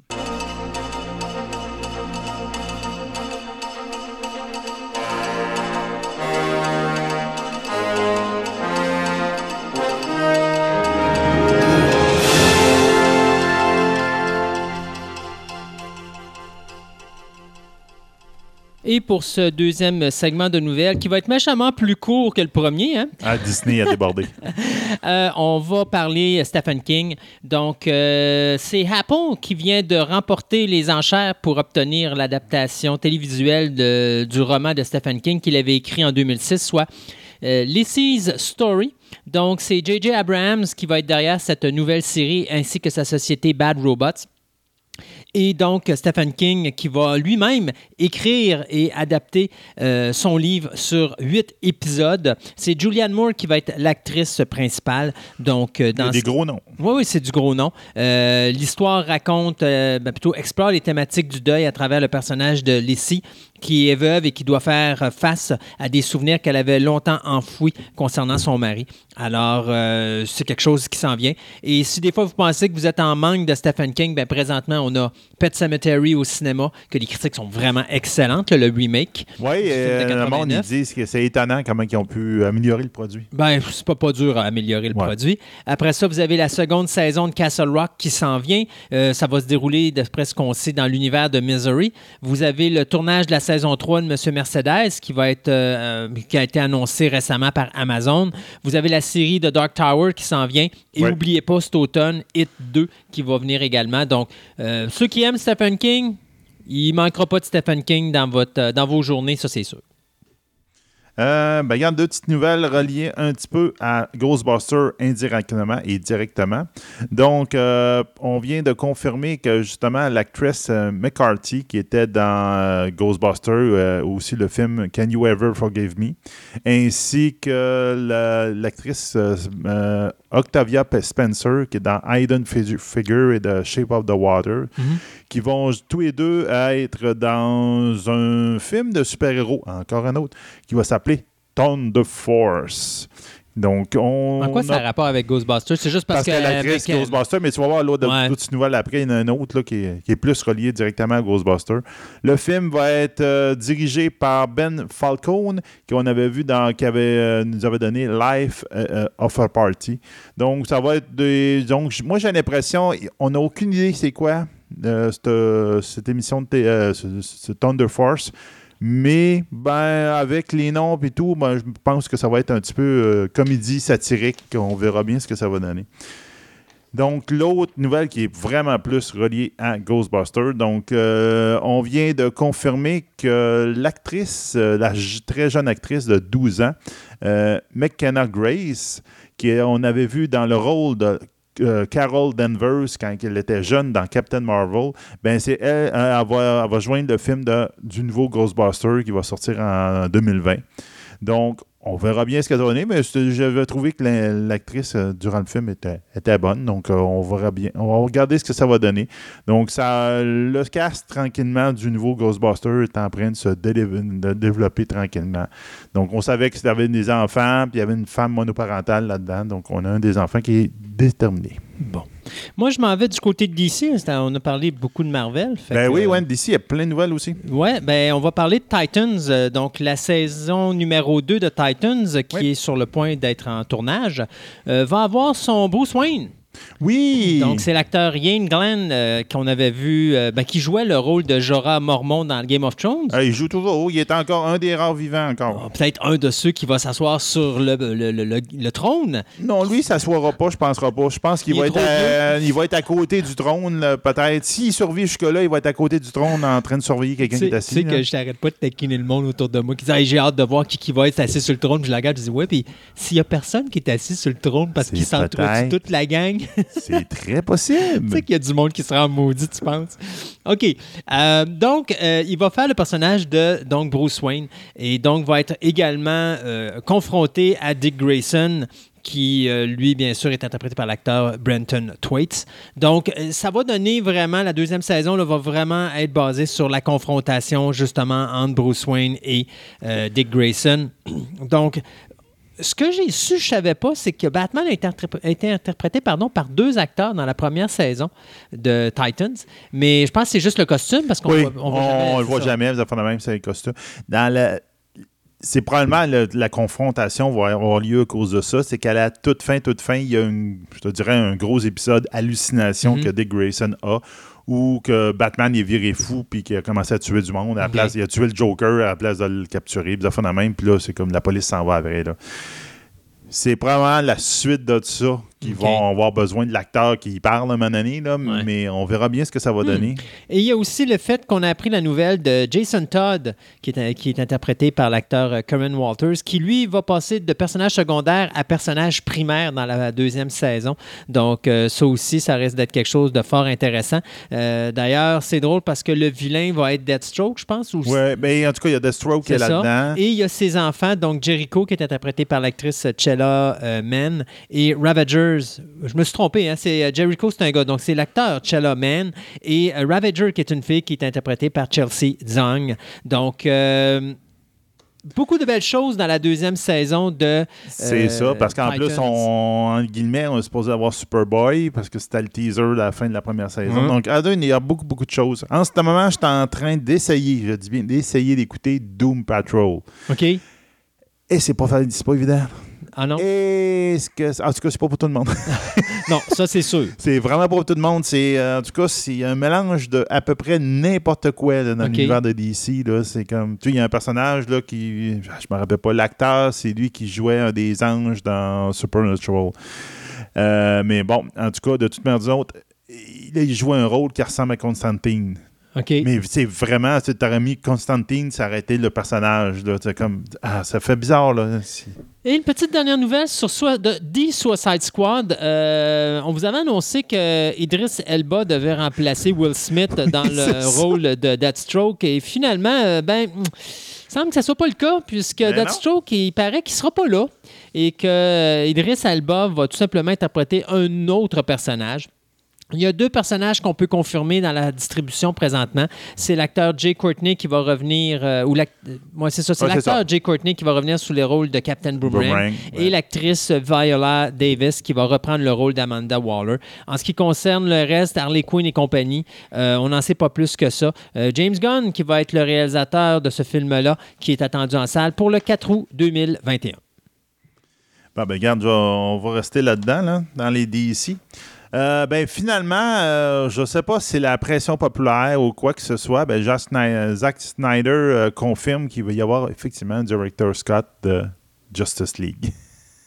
Mais avec des séquences qu'il n'a pas filmées? Ça a l'air que non, avec des séquences qu'il va filmer. Il dit les, tout est prêt, tout est fait. Il y a juste quelques plans CGI qui restent à, à- à peaufiner. Puis moi, tout est prêt. Sauf que là, en ce moment, il n'y a pas la commande officielle Mais de non. le mettre en commerce, mais il n'y a pas les droits. Mais là, du moins, tout est prêt. Je vais le sortir. euh, Dès qu'on me donne le OK, je le sors. Ça se fera pas. En tout cas, c'est, en tout cas, comme on s'était dit, mon année, il avait dit non, non, non, non, il n'y en aura jamais. Puis, Ouais. Puis en fin de compte, c'est lui qui a mis ça en avant, puis c'est lui qui l'a tout préparé. Puis là, il attend juste que les studios lui disent lève la main et dit ah, OK, vas-y. Ben oui. Et les studios, ben, garde. Ils bougeront pas. Écoute, il va, ce qu'il veut, c'est. Pour eux, Justice League, pour la, le WB là, ou le Warner Brothers, c'est un échec. Et là, ils voudraient qu'ils réinvestissent de l'argent pour sortir une version pour être encore un autre échec. Ça ça les intéressera pas. Je- ça- en tout cas, je trouve ça Hmm. bizarre, là, mais euh, il y a quelqu'un là-dedans qui. euh, Qui en a fumé du bon. Moi, il en a fumé du bon. Hmm. là. On verra bien. Euh, hey, euh, on sort du super-héros. On va aller avec Cowboy Oh. Bebop, puisque Netflix, euh, on vous l'avait annoncé, avait les droits pour faire une série avec des vrais personnages. Eh bien là, on vient de sortir euh, la, la- la clique de comédiens. John Cho, qui faisait Sulu dans les films, la nouvelle batch de films de Star Trek, va interpréter le personnage de Spike Spiegel, le héros, bien sûr, de la série culte de Shinichiro Watanabe. Aussi, vous avez Mustafa Shakir, qu'on a vu dans la série Luke Cage, qui va interpréter le rôle de Jet Black. Vous avez également Daniela Pineda, qu'on a vu dans Jurassic, World 2, pardon, qui, est, elle, va interpréter le personnage de Faye, Valentine. Et finalement, Alex Hassel, qu'on a vu dans euh, la série, ben, je pense que c'est la série ou c'est le film Genius, en tout cas qui va euh, être Vicious, donc le vilain de la série. Donc, euh, écoutez, si vous connaissez pas Cowboy Bebop, c'est pour moi la série d'animé qui m'a fait, qui m'a fait aimer l'animé japonais. Euh, c'est une série culte, oui, mais euh, écoute, c'est le genre de série que tu écoutes et tu raffoles. Il y a 24 épisodes ou 26 épisodes, je me rappelle plus trop, mais il y avait un film qui avait été fait en 2001 et euh, c'était un des rares films où j'étais. Puis j'ai eu la malchance de voir le film avant de voir la série télé, mais j'ai raffolé du film parce que les personnages faisaient buter tout le long, puis tu savais jamais si elle allait survivre ou qu'elle allait pas survivre. C'était les personnages principaux de ton, film. Là. Et, c'est ce que j'aimais de Cowboy Bebop, c'était jamais sûr de ce qui va se passer. Alors, très belle série, si vous n'avez jamais vu, s'il vous plaît, euh, pitchez-vous dans votre club vidéo euh, le plus proche ou euh, allez voir sur, mettons, Amazon si vous n'êtes pas capable de vous trouver le coffret, mais Cowboy Bebop est quelque chose à voir. Et c'est Christopher Yost qui nous a donné euh, le scénario de Thor Ragnarok qui va écrire le scénario de Cowboy Bebop. Ça me rassure pas trop, mais euh, n'empêche que si Netflix est là-dessus, je peux pas croire que ça va être mauvais. D'ailleurs, 20th Century Fox avait déjà fait un projet euh, sur lequel il devait faire un film avec Keanu Reeves. Et puis finalement, c'était trop cher, alors on avait abandonné le projet. Mais finalement, c'est Netflix qui va nous donner ça. Donc, Cowboy Bebop de movie, ça s'en ben pas de movie, mais de, série, de TV series avec des vrais acteurs, ça s'en vient sous peu. Euh, Game of Thrones, on va en parler parce que le, quand on passe notre, émission, le premier épisode de la dernière saison va avoir été diffusé. Mais en fin de compte, euh, aujourd'hui, quand on l'enregistre, il passe ce soir. là. Donc, je pense qu'il y a plein, plein, de monde à soir qui vont veiller tard ou que demain matin, ils vont l'écouter très bonne heure quand ils vont se lever. là. Donc, euh, ça a été confirmé. HBO a fait l'annonce comme quoi que les studios de l'Irlande du Nord, où est-ce qu'ils tournent euh, une, bo- une bonne partie des Game of Thrones, va être transformé dans un musée euh, géant pour Game of Thrones.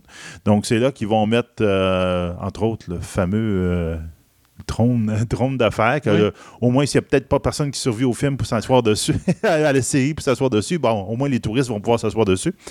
Donc, euh, tout ça, ça va être intéressant. Donc, ils vont tout mettre les, toutes les affaires qui sont là-dedans, les, tous les, les- les artefacts qu'ils vont avoir, donc les costumes, les armes, les props, euh, les sets, tout, tout, tout, ils vont, ils vont les exhiber là. Autant et si longtemps qu'ils vont faire de l'argent avec ça, ils vont le laisser ouvert. Mhm. Donc, ça va être intéressant. Donc, euh, il va y avoir un set, parce que c'est va être le- le- localisé dans un studio qui a hey, c'est 110 000 pieds carrés de terrain. Le studio est assez immense déjà, là. Puis là, autres, il y a un très gros euh, studio à l'intérieur qui vont mettre ça, tout ça.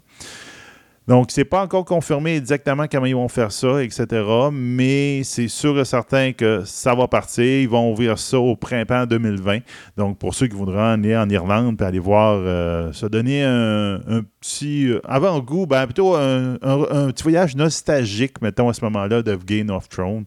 On va pouvoir écouter ça. Donc, euh, aucune annonce pour faire une exposition semblable aux États-Unis pour le moment. Ça va rester là pour le moment. Donc, Hmm. peut-être qu'après qu'ils vont avoir fait l'Irlande, ils vont peut-être transférer les affaires aux États-Unis, quelque chose qui vont se déplacer. On verra bien. En attendant, ben, à partir du 14 avril, ben, vous allez pouvoir voir le premier épisode de la, deux- la dernière saison. Ah, c'est Ouais. c'est qui qui meurt et qui c'est qui survit. Euh, gros, ben là, je vous donne une bonne batch de nouvelles très rapides. Euh, Brian De Palma va faire ses débuts à la télévision parce qu'il va réaliser un remake de la série française Un village français. Ça va s'appeler Newton 1861. Donc, ça va se passer pendant la guerre de sécession, euh, durant l'occupation allemande dans une ville fictive du Kentucky. Alors, euh, restera à voir ce que ça va donner. Weird un petit peu, mais c'est une série populaire, Un village français. D'ailleurs, De Palma va tellement aimer ça qu'il avait dit un jour je la réadapterai et c'est ce qu'il va faire. Euh, pour ceux qui avaient tripé sur la vieille trilogie Sissi l'impératrice avec Romy Schneider, ben, sachez que Michael Sam pardon, qui nous a donné Erin Morokovich et Pulp Fiction au niveau de la production, et l'auteur de l'œuvre originale elle-même, Alison Pataki, pardon, vont produire une nouvelle série télé sur euh, l'impératrice euh, Sissi. Donc, ça va bien sûr raconter la romance entre Élisabeth de Bavière, que l'on surnommait Sissi à l'époque, et le futur empereur d'Autriche, François Joseph. Donc, restera à voir si c'est quelque chose qui peut être intéressant pour vous. Euh, celui qui nous a donné La La Land, donc c'est le metteur en scène Damien Chazelle, fait ses débuts à la télévision lui aussi. Il s'en va sur Netflix pour réaliser une série télé qui va s'appeler The Eddie. Donc ça euh, raconte l'histoire d'un pianiste auparavant, euh, auparavant pardon, adulé à New York et à présent copropriétaire d'un club de jazz en faillite à Paris qui euh, va vivre une relation amoureuse mouvementée avec la chan- chanteuse principale de son groupe euh, vedette. Donc, euh, mais le problème, c'est que c'est pas, pas ça qui est assez compliqué, c'est qu'à un moment donné, sa fille de 15 ans va réapparaître soudainement dans sa vie. Et là, bien, notre euh, héros doit apprendre euh, à grandir à travers ses faiblesses et ses forces. Donc, euh, dit Eddie, euh, quelque chose qu'on parle beaucoup. Donc, c'est une première saison qui sera de 8 épisodes. Le réalisateur Jeff Wadlow, à qui on doit True or Dare et Kick-Ass 2, eh bien, va faire l'adaptation du comic book Danger Girl pour la production, ben, la maison de production Constantine le film. Donc, le, le- comic book était créé par G. Scott Campbell et Andy Hartnell, euh, qui avait été fait en 88 suit les aventures de Abby Chase, une jeune femme qui va se retrouver dans une organisation clandestine co- aux côtés de Sidney Savage, euh, Natalia Castle et Silicon Valley. Et donc, elle devra euh, s'en aller à travers le monde chercher des objets mystiques et les protéger contre euh, un syndicat du crime qui s'appelle Hammer. Donc, quelque chose qui reste intéressant. Wadlow travaille présentement sur la, je pourrais dire, la nouvelle version de, de Fan- voyons, c'est Fantasy Island, pardon. Euh, rapidement, Miss Marple, on est en train de retravailler une nouvelle série. Euh, Agatha Christie Limited et Made Up Stories, qui nous ont donné Big Little Lies, travaillent présentement sur une nouvelle adaptation de télévision euh, de la, je pourrais dire, de la détective favorite d'Agatha Christie. Donc, vous avez des histoires comme 450 from euh, Paddington, euh, The Mirror Crack euh, from Side to Side. Vous avez A Murder is Announced et The Body in the Library. Donc, il y a plusieurs actrices qui l'avaient interprété, que ce soit Margaret Rutherford, que ce soit Angelina Lansbury, Geraldine McGowan ou Julia McKenzie. Bien sûr, il ne faut pas oublier que c'était John Hick- Hickson pardon, qui était l'actrice favorite pour cette série télé. Je pense qu'on avait fait deux séries au niveau de BBC. Alors, restera à voir si ça peut vous intéresser. C'est un autre projet qui s'en vient. Euh, pour finir, deux choses. Macbeth de Joel Cohen. D'ailleurs, Joel Cohen, qui est un des deux frères Cohen, ça va être la première fois que Joel va travailler sans son frère Ethan. Et c'est son propre scénario qui va raconter, bien sûr, l'histoire de Shakespeare. Ça met en vedette Denzel Washington et Frances McDormand. Donc, ça raconte l'histoire d'un homme, d'un noble de l'Écosse qui est convaincu par un trio de sorcières qu'il va devenir le roi de l'Écosse. Et donc, il va euh, essa- essayer de prendre possession du trône avec euh, l'aide de sa femme qui est très ambitieuse, qui est interprétée, bien sûr, par McDormand. Donc, ça va être Scott Rudin qui va produire ceci. Et pour terminer, donc, Perry Mason, donc c'est HBO, qui vient d'acquérir les droits pour faire un reboot euh, aux côtés de Robert Downey Jr. au niveau de la production pour produire une nouvelle euh, série sur le personnage de Perry Mason. Donc, ça va se passer en 1932 à Los Angeles. Et à ce moment-là, ça va suivre les débuts du euh, légendaire euh, avocat criminel. Ça va être un Perry. Mason. Oui, un genre de préquel, effectivement, où est-ce qu'il va commencer comme détective privé avant de devenir ce qu'on sait de lui aujourd'hui. Ben, il reste encore du temps? Il te reste euh, très rapidement. Ah, OK. Un, très rapidement. Euh, Big Finish, donc euh, ceux qui nous ont habitués à faire beaucoup de audiorama sur Doctor Who, ben, ils en ont annoncé à nouveau. Donc, dans la lignée des, euh, des Doctor Who de Early's Adventures, ils vont revenir sur le compagnon qui est considéré comme le premier compagnon qui est mort dans la série. Donc, euh, un personnage, une femme qui s'appelle euh, Adric, qui, en fin de compte, avait été ramassé dans une histoire euh, par rapport à Troie, à, la bataille de Troie en 1200. Une- C'était une, une courtisane à ce moment-là. Elle était rentrée, puis elle était morte tout de suite dans l'autre l'autre euh, pas l'épisode, l'autre euh, histoire après. On se rappelle que dans les premiers Doctor Who, il y avait des épisodes, qui, ben, des histoires qui duraient 12 épisodes. Donc, il y avait vraiment des séries, sur une histoire 10, une histoire 8, etc. Donc, ce personnage-là, euh, qui était mort parce qu'il s'était sacrifié pour sauver le docteur en s'évacuant dans un, un, un sas. Donc là, l'histoire va se passer que les, le premier docteur et le deuxième docteur vont faire une collision avec leur TARDIS, puis là, il- ça va retrouver qu'elle est là, puis elle n'est pas supposée d'être là, elle est supposée d'être morte. Donc, qu'est-ce qui s'est passé dans le temps, etc. On va avoir ça, le droit de ça, en 2019, en novembre 2019, pour avoir l'histoire complète. Alors, on s'arrête là-dessus. Deux chroniques et on vous revient avec notre ciné-nostalgie sur les films de Pâques.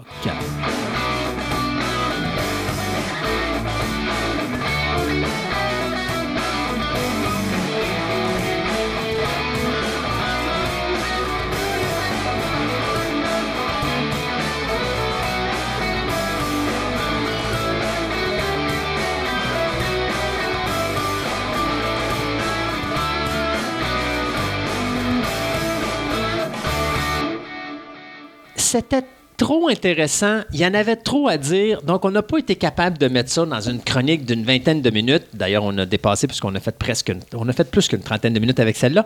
Mais là, on attaque la deuxième partie de la chronique, c'est euh, la chronique anthropologie sur les erreurs à éviter ou les pièges à éviter lorsqu'on crée un monde imaginaire. Ceci dit, la dernière émission, euh, ben, on vous a parlé de, des quatre premières. On a appelé ça comment, Martin? Les, euh, péchés pa- capitaux. nos péchés capitaux, c'est ça. Donc, on avait euh, l'hypercohérence, on avait la loi de Lucas. Oui, on parle bien de Georges ici. On a parlé du zoo. On avait parlé aussi de l'exotique qui était euh, mis dans le visage de l'auditeur ou de, de- de- de- de- du lecteur tout de suite en partant. Euh, mais là, on va tomber un petit peu plus euh, politically incorrect. Oui, effectivement. Wow. Donc, on va aborder des thèmes. Bonjour Christophe. Bonjour, Martin. Euh, on va aborder des thèmes euh, qui euh, alimentent beaucoup les réseaux sociaux euh, ces temps-ci. OK. euh, sur euh, justement le- la, la question de la création de mondes imaginaires, mais des fois peut-être qui ressemblent un petit peu trop à des mondes qu'on connaît, qui, qui peuvent être à la limite du plagiat dans, dans certains cas. Bon, Euh, Donald a encore fait un bordel quelque part. oui, effectivement. Euh, donc, euh, Loi numéro ça, on va- 5. On va continuer, c'est Oui. ça, dans nos lois. Euh, la première est ce qu'on pourrait appeler de rendre le normal non problématique. Donc, le, le normal non problématique, c'est euh, penser à Jules Verne. Jules Verne, c'est l'exemple typique, euh, le tour du monde en 80 jours ou euh, cinq semaines en ballon. ou, euh, C'est-à-dire que il y a un personnage central dans l'univers de, de, de- ben, De dans, les récits comme tels de, Jules Verne, euh, selon les récits. Et ce personnage-là découvre le monde, passe à travers différentes sociétés, une après l'autre. Et on, nous, en tant que lecteurs ou en tant que joueurs du jeu ou en tant que spectateurs du film, découvrons aussi ces sociétés-là à travers les yeux du protagoniste. Donc, ça, c'est le procédé normal, on pourrait dire, bon, de, euh, la littérature de voyage, euh, l'étranger qui arrive dans une région et, et- et porte des jugements, évalue, etc. Sauf que, euh, avec le temps, euh, il y, a- il y a beaucoup de gens qui se sont mis à remettre en question, justement, ce, ce protagoniste-là. En fait, il, y a eu beaucoup de critiques du fait que ce sont toujours les mêmes yeux, essentiellement, qui voyagent et qui regardent. Les yeux de Donc- Jules Verne. Ben, dans, ce cas- dans son cas, donc Jules Verne était bon, euh, européen, blanc, bourgeois, quand même assez aisé, euh, hétérosexuel. Donc il y a, tout un pan de la littérature euh, critique sur la science-fiction, la création de monde qui parle justement de, ce regard-là. Donc un- le regard d'un homme qui découvre des sociétés de femmes ou qui regarde les femmes dans une société autre et qui les exotise, qui les érotise. Qui les... Donc, il y a, il y a tout un ensemble de problèmes politiques qui se sont ont commencé à, à- à se révéler à mesure où l'auditoire s'est mis à se diversifier. Euh, C'est-à-dire que euh, quand vous avez... euh, je sais pas moi, les films de cowboy euh, en noir et blanc, et vous avez le héros américain qui tire sur des autochtones et qui les descend, bon, un après l'autre. Quand vous avez un auditoire qui est essentiellement composé d'hommes blancs américains qui regardent ça, eux ne voient pas la situation comme problématique. Vous montrez le film à une communauté autochtone, C'est le contraire. on dire, mais regardez, euh, les gens qui me ressemblent dans cette histoire-là, là, ce sont ceux qui se font descendre, ce sont ceux qui sont constamment critiqués, ce sont ceux qui, euh, qui sont aplatis là, par euh, des stéréotypes, etc. Donc, il y a eu tout une, je dirais, un, un réveil qui s'est fait. Certainement, bon, de tout temps d'une certaine façon, là, mais euh, à partir des années 60, ça devient systématique où il y a des auteurs qui se disent, Ben, regardez, moi, je vais créer un monde où euh, les gens qui me ressemblent, même s'ils sont différents du protagoniste habituel, ben, eux vont avoir un rôle, eux vont avoir euh, une place dans l'histoire. Les femmes. Donc, des, des histoires centrées sur des personnages féminins forts. Aujourd'hui, c'est devenu euh, vraiment un axe de développement très, très... C'est quelque chose qu'on voit beaucoup plus maintenant. Oui. Euh, la représentation de l'Afrique. Je parlais de Jules Verne, cinq semaines en ballon. Mhm. Bon, il, je veux dire, le, le roman est bon, écrit au milieu du 19, bon, des premières moitiés du 19e siècle. Aujourd'hui, bon, c'est- du racisme là, dire, qui traverse de bord, de bord en bord. Comparez ça avec le film Black Panther, par exemple, euh, qui veut présenter une vision euh, complètement Mais c'est pas la même époque non plus, par exemple, parce que là, tu parles des années 1800. C'est Mhm. sûr que les années 1800, même début des années 1900, euh, c'est poche, mais bon, le racisme et l'esclavage, c'était hy- c'était ultra présent. Aujourd'hui, Mhm. c'est tout à fait le contraire. Tu as encore du racisme dans, les- dans notre société, puis je pense que ça va jamais cesser d'exister, Mhm. mais tu as quand même une évolution qui fait que euh, la personne de race noire, aujourd'hui, est mise dans des... Un peu comme les, les femmes, ça, ça paraît drôle à dire, mais Mhm. le- sont mis dans des positions beaucoup plus puissantes, beaucoup plus fortes, parce que la société permet ça maintenant. Mhm. Oui, ben, en fait, euh, on, on pourrait avoir des débats euh, à ne plus finir sur est-ce que l- ce, ce- ce racisme-là a complètement a, a- a diminué, disparu, s'est transformé, etc. Mais disons, en lien directement avec Mhm. la chronique, là où il y a clairement une différence, euh, c'est dans l'identité des producteurs de ces mondes-là. Là, c'est indéniable que effectivement, il y a une représentation beaucoup plus large, euh, disons, de, de diversité chez les créateurs de monde. Et dans l'univers fictif, effectivement, ce, regard normalisé-là d'une certaine époque, euh, qui allait de soi, euh, où l'Européen se sentait, bon, au-dessus des, des- des populations qui visitaient, etc., ben, est remis en question par des nouveaux créateurs qui veulent renverser ça. Euh, donc, essentiellement, l'idée ici, pourquoi est-ce qu'il y, a un- péché dans la création de monde euh, de ce côté-là? Bon, outre toutes les questions liées au racisme, mais la question ici, disons, euh, plus technique, c'est que, essentiellement, vous ne connaissez pas le monde que vous rencontrez. C'est-à-dire que euh, la, seule, manière que le lecteur ou le spectateur ou le joueur du jeu de rôle a de connaître la société qu'il va rencontrer, c'est euh, à travers justement les, standards et les normes de, des prota- protagonistes. Donc, si vous voyez, par exemple, dans, une, dans cette logique-là, vous arrivez dans une société pauvre où les gens, bon, ont, ont pas beaucoup de, de, de possessions matérielles, ben, qu'est-ce qui, comment on vous communique qu'ils sont pauvres ou pas? Ben, c'est toujours par rapport aux protagonistes, aux personnages principaux. Ils sont plus pauvres ou sont plus riches que lui? sont plus beaux ou sont plus laids que lui, sont plus honnêtes ou sont plus malhonnêtes que le personnage? Donc le personnage devient toujours comme l'espèce de centre De référence. euh, de référence qui, lui, est jamais problématique comme tel. C'est juste, on s'interroge jamais sur Son intégrité. son intégrité ou, euh, ou sur des possibilités que les autres soient différents de lui, mais pas de- disons, d'une fa- différents d'une manière plus, plus profonde. Pas juste que ah, tu es, plus proche de la nature que moi, Euh, mais plutôt de dire ben, tu as un rapport à la nature qui est complètement différent du mien, donc incomparable au mien. À ce moment-là, est-ce que- est-ce qu'on rend pas le personnage principal neutre pour que la personne s'identifie, puis à ce moment-là, la vision qu'elle a de ce que lui voit, c'est finalement la sienne? Est-ce que c'est pour ça qu'on Oui. l'utiliserait comme ça? Ben, absolument. C'est-à-dire que, étant donné que ce personnage-là est les yeux Mhm. de, de l'auditoire, euh, effectivement, il devient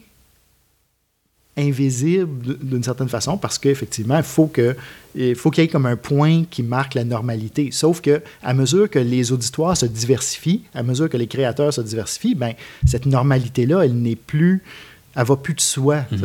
Euh, tu sais, bon, les personnages de Jules Verne, mais on, on- on a parlé dans cette série-là de euh, des, des péchés. On a parlé beaucoup de Star Wars, mais bon, encore là, vous avez des personnages centraux qui remettent jamais en question leurs valeurs, leurs principes, leur, euh, leur culture, etc. Parce que c'est comme ça que ça doit être. C'est comme une espèce de, de gros bon sens dans- inscrit dans l'histoire.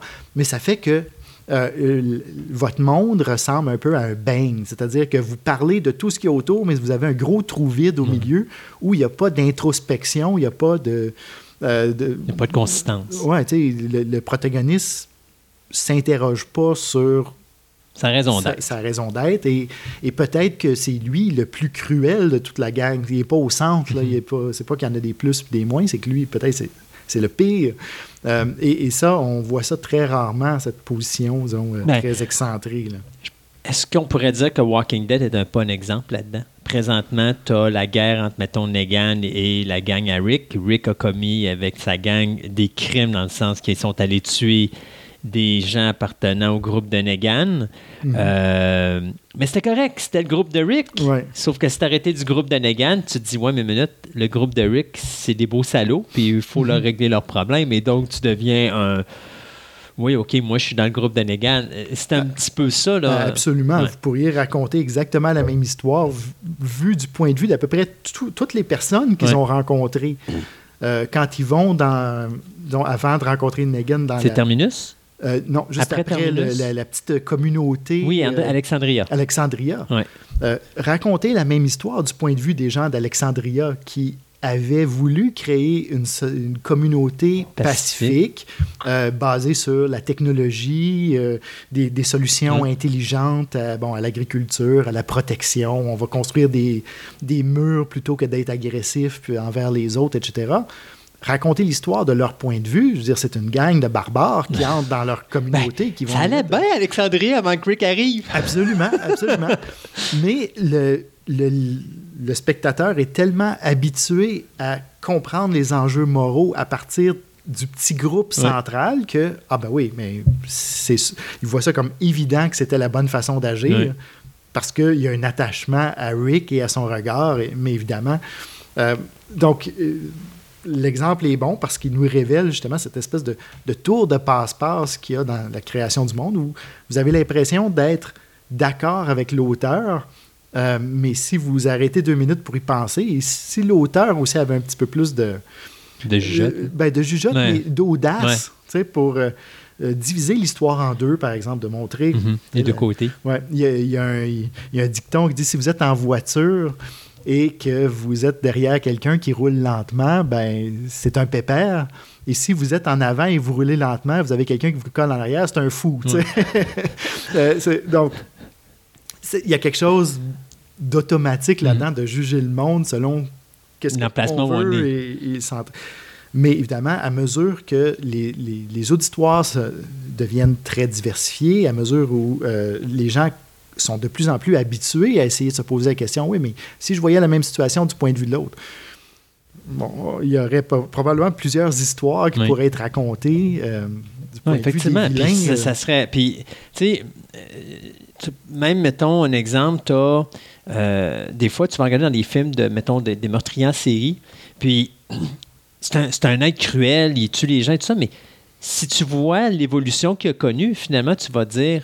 Ouais, c'est la vie qui l'a amené dans cette direction-là parce qu'à chaque fois qu'il a essayé, puis Norman Bates, c'est un bel exemple de ça, à chaque fois que Norman a essayé d'avoir une normalité, prenons Psycho 2, exemple, où est-ce que là, il sort de l'asile, puis il est correct, puis là, tu as une femme qui, elle, va s'acharner pour essayer de prouver qu'il est encore un, un meurtrier.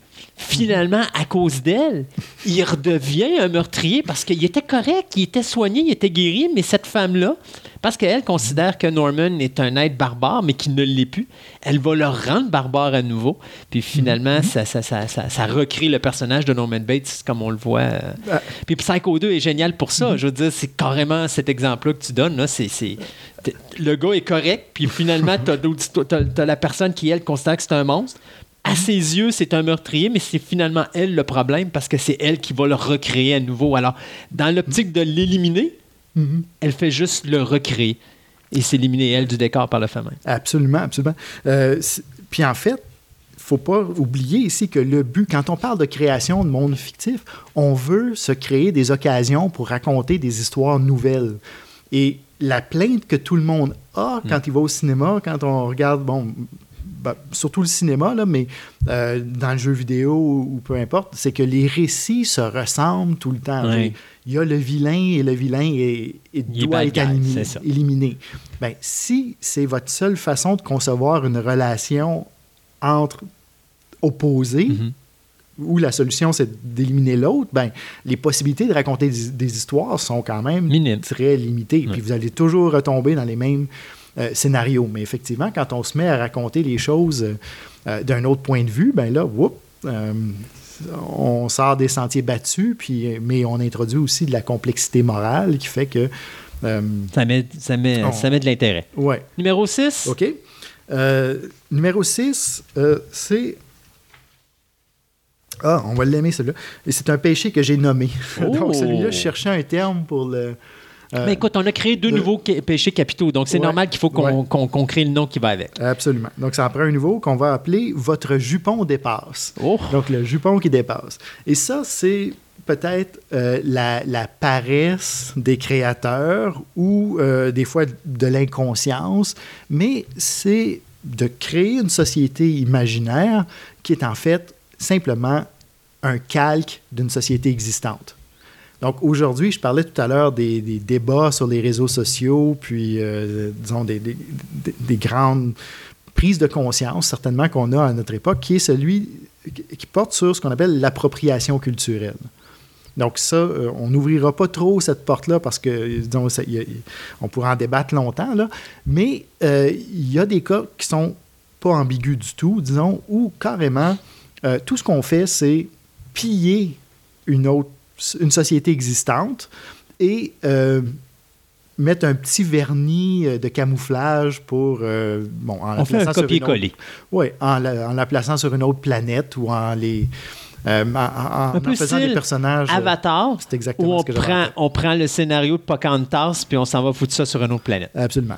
Puis on pense que parce que les personnages mesurent euh, 8 pieds et sont bleus, euh, euh, personne ne va le voir. là. Euh, mais effectivement, donc il y a ici un, disons, un, un travail simplement au premier degré de- d'auteurs qui, ont, qui veulent passer un message à travers des, des sociétés qui créent, euh, qui les rendent pas intéressantes essentiellement. Bon, sont, sont tous purs, sont tous en lien avec la nature, sont tous...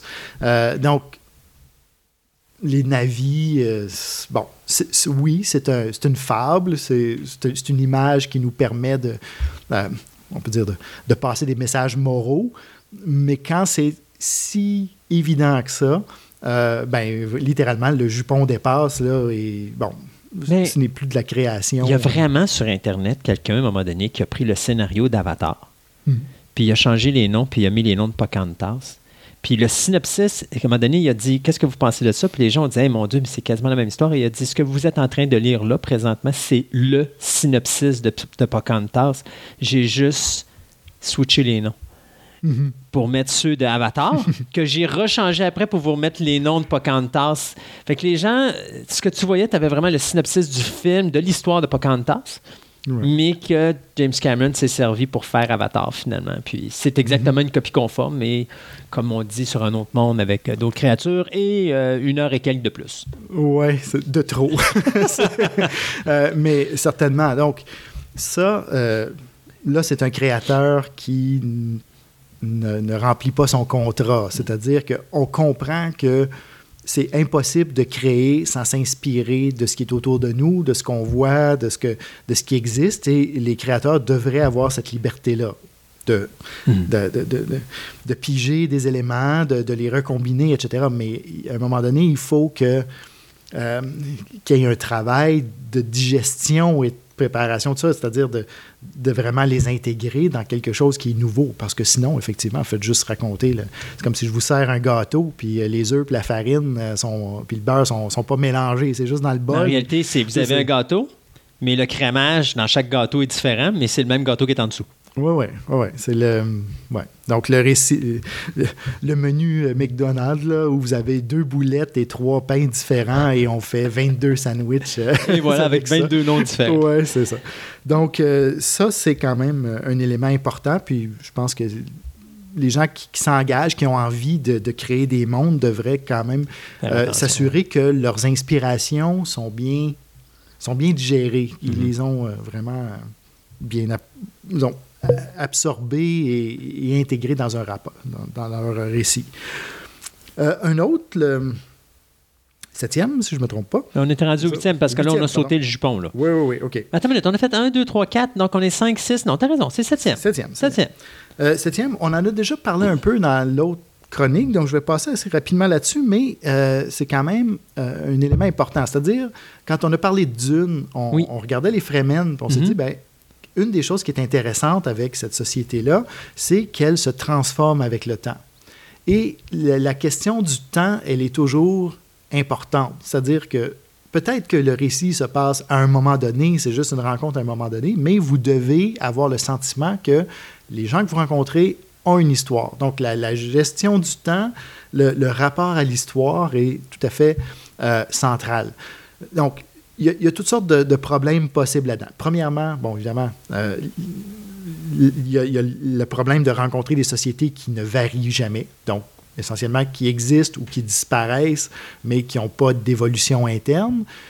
Rencontrer des sociétés qui euh, se transforment trop vite, donc c'est-à-dire euh, des sociétés qui ont vécu un bouleversement et c'est comme si on avait tout oublié ce qu'il y avait avant.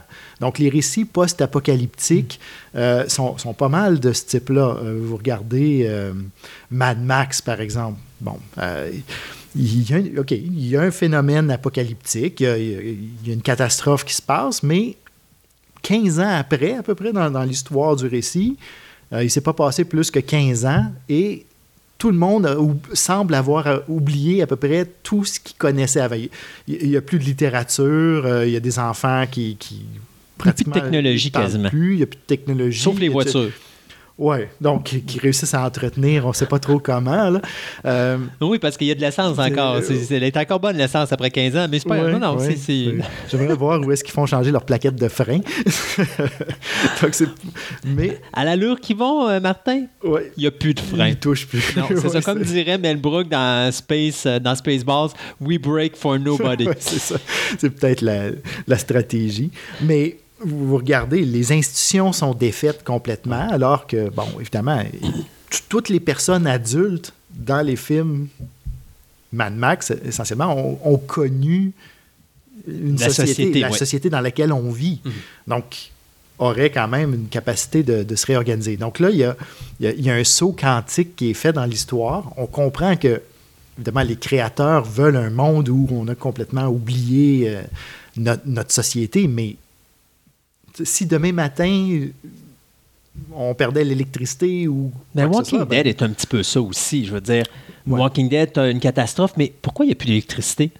mhm. Il n'y a personne qui a décidé de peut-être essayer en, groupe de s'en aller dans une grande ville, puis partir le courant tout simplement, puis de vivre dans une grande ville, mettre des barricades autour, puis OK, on a réglé le problème. Et on cherche des petits villages, des petites maisons perdues dans les montagnes et ainsi de suite, mais il n'y a plus de courant. Fait que pourquoi le courant a arrêté? Soudainement? Ouais. Parce que les zombies sont arrivés. Mhm. Y a-t-il un zombie qui a. ton- qui- que- tous les zombies sur, sur le continent américain ont, ont trouvé le moyen d'appuyer sur la, la switch off? Tu sais, quelque part, il y a. Ah oui, ben, vous regardez, c'est dans la chronologie de Walking Dead, entre l'épidémie et là où ils, ils sont rendus, il y a à peu près deux ans. que c'est Euh, passé, plus, un peu plus maintenant. là. on doit être rendu à trois ans et demi, quatre ans, parce que tu as quand même. Je pense que le, le- le- le point présentement facile à suivre, c'est euh, la fille de Ouais, Rick, petite fille, ouais. qui est rendue à peu près à ça, trois ans, trois ans et demi. là. donc, Bon. tu calcules à peu près à ça. Là. Ben, fais juste te rappeler où ce que tu savais il y a trois ans et demi. Non, pas non, oublié tout non, ça. non, là. effectivement. Puis, Tu- tu sais, moi, le premier, je vivrais dans un monde comme ça. La première chose que j'essaierais de faire, c'est de trouver un endroit où je suis capable, un, soit de me ramasser des, des panneaux solaires quelque part pour me construire un système solaire sur la baraque.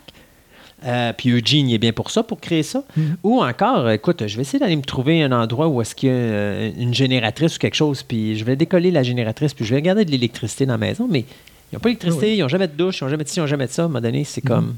Ouais, parce que, bon, de l'essence, il en reste. Les Oui, génératrices, vous avez juste entré dans un supermarché, ils sont encore là. Ah oui. Ils n'ont pas disparu. Non, effectivement. Il y a les entrepôts de ces supermarchés-là, si jamais. Puis si l'essence est bonne pour les chars après trois ans et demi, elle est encore bonne pour la génératrice. oui, c'est ça. Donc, euh, gérer ce rapport-là au temps est, est quand même quelque chose de, ben, ben, de complexe, mais donc quelque chose, une chose à laquelle il faut porter attention parce que, euh, encore là, c'est toute une question des possibilités de raconter des histoires dans ce monde-là. Et si vous éliminez tout ce que les gens peuvent savoir et tout ce qu'ils ont comme connaissance euh, sur le fonctionnement de, Mhm. l'électricité, bon, euh, ou peu importe, ben, vous, vous venez de vous couper de plein de d'avenues qui fait en sorte que vous vous retrouvez encore avec le récit d'un petit groupe de survivants que chaque fois qu'il y a quelqu'un de blessé, ben, il doit faire de la chirurgie maison ou parce qu'il n'y a plus... Bon, Encore là, comment Euh, il fait de la chirurgie maison, il ne sait pas quoi faire. oui, oui, absolument.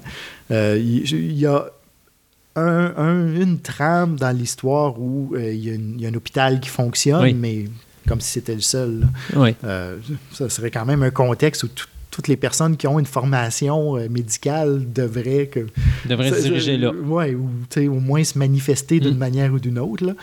Euh, donc, essentiellement, il y a cette espèce de, euh, de défi euh, qui est, de un, ça change trop vite, ou de deux, ça change pas du tout. Donc, des sociétés. euh, euh, bon, vous entrez sur une île où il n'y a rien qui a changé depuis un millénaire. Euh, des sortes de d'îles euh, figées dans le temps Ouais. ou peu importe, ben encore là, c'est complètement. S'il n'y a pas de technologie, c'est crédible, mais s'il y en a, ça ne l'est pas. Oui, mais même euh, sans technologie. Bon, on peut comprendre que des sociétés restent à un niveau technologique bas, mais ces sociétés-là vivent quand même des transformations importantes dans, euh, dans leur rapport au monde, dans leur structure sociale, dans, leur- dans leurs alliances avec d'autres groupes, etc. Mais tu as, Donc, une se passe- tribu, mettons, sur une île perdue, qui n'ont Mhm. pas de technologie, qui n'ont pas de moyen de créer une technologie, ils ne vont pas rester tribales? En fait, s'ils n'ont pas besoin de développer une technologie supplémentaire, euh, Ils vont rester au même niveau? ben, au même niveau technologique, Ouais. Et, mais socialement, ben, il y a une expérience qui va être transmise. Oui, c'est sûr. Il y a- euh, il y a des archéologues dans les années, euh, si je ne me trompe pas, c'est dans les années 60, justement, qui, euh, qui sont allés, cherchaient des sociétés, disons, technologiquement simples. Donc, années 50, 60, donc les archéologues qui disaient, on va aller voir comment les, sociétés qui n'ont pas beaucoup de technologie gèrent justement leurs outils, tout ça, puis et sont allés bon, faire de l'observation chez les Inuits. Donc, les Inuits, donc, dans des groupes qui étaient encore. euh, donc, qui se déplaçaient à, à l'époque, donc qui, qui parcouraient des, des distances absolument énormes en traîneau de chiens, etc. Et euh, ces, ces archéologues-là qui venaient du Sud avaient vraiment comme notion de dire. Leur question, c'était pourquoi est-ce qu'ils ne développent pas une technologie plus avancée? Donc, vraiment, un, un point de vue très, très ethnocentrique du Sud. Et euh, commence à vivre avec les Inuits, à observer, puis ils regardaient un peu comment ils, utilisaient leur technologie, comment ils se débarrassaient de, certains objets, etc. Puis ils se rendaient compte que euh, les, Inuits n'accumulaient à peu près rien. C'est-à-dire que s'il avait besoin d'un grattoir, ben, ils prenaient une, roche qui était là, puis euh, la, la formaient en grattoir, puis grattaient la peau, puis jetaient la roche après. Et euh, l'archéologue commence à poser des questions en disant Mais oui, mais vous pourriez quand même vous construire euh, tout un bon, un bon coffre à outils. Vous pourriez quand même, tu sais, euh, ben, dans, son, dans son langage, lui disait essentiellement à mot couvert Vous pourriez évoluer technologiquement.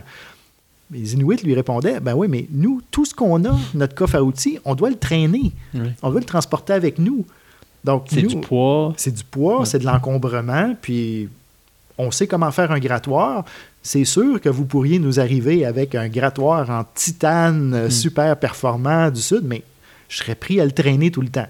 Tandis que là, j'ai pas votre super grattoir, mais j'ai toujours une roche quelque part qui va me permettre d'en avoir un. Donc, c'est une innovation technologique. C'est juste qu'elle est dans, dans un sens différent de Mm. ce que nous, on comprend dans le Sud. Donc, déjà là, euh, il y, a- il y a plein de façons de, de se transformer euh, technologiquement, mais en plus, ce qu'on ne voit pas souvent, c'est la transformation dans les structures sociales. Ils n'ont pas toujours le même... C'est pas une reproduction à l'identique de la même structure familiale, des mêmes récits, de la même vision du monde. Génération après génération, il y a toujours des innovations, des variations, etc., qui font que, euh, essentiellement, même la société qui a l'air euh, à une époque, on disait les sociétés froides, c'est-à-dire les sociétés qui n'ont pas l'air de se transformer, ben, en fait, quand vous vous mettez à les regarder dans le détail, elles sont souvent très dynamiques. Puis je ne parle pas très dynamiques à une échelle de siècle. Mhm. Euh, en deux générations, par exemple, plusieurs récits peuvent changer, euh, les alliances politiques avec d'autres groupes peuvent changer, euh, même la technologie qui devient, bon, pas nécessairement, comment dire, élaboré dans le sens où, où nous, on peut l'entendre, mais un peuple de pêcheurs peut devenir un peu plus euh, transformateur de plantes. euh, peut...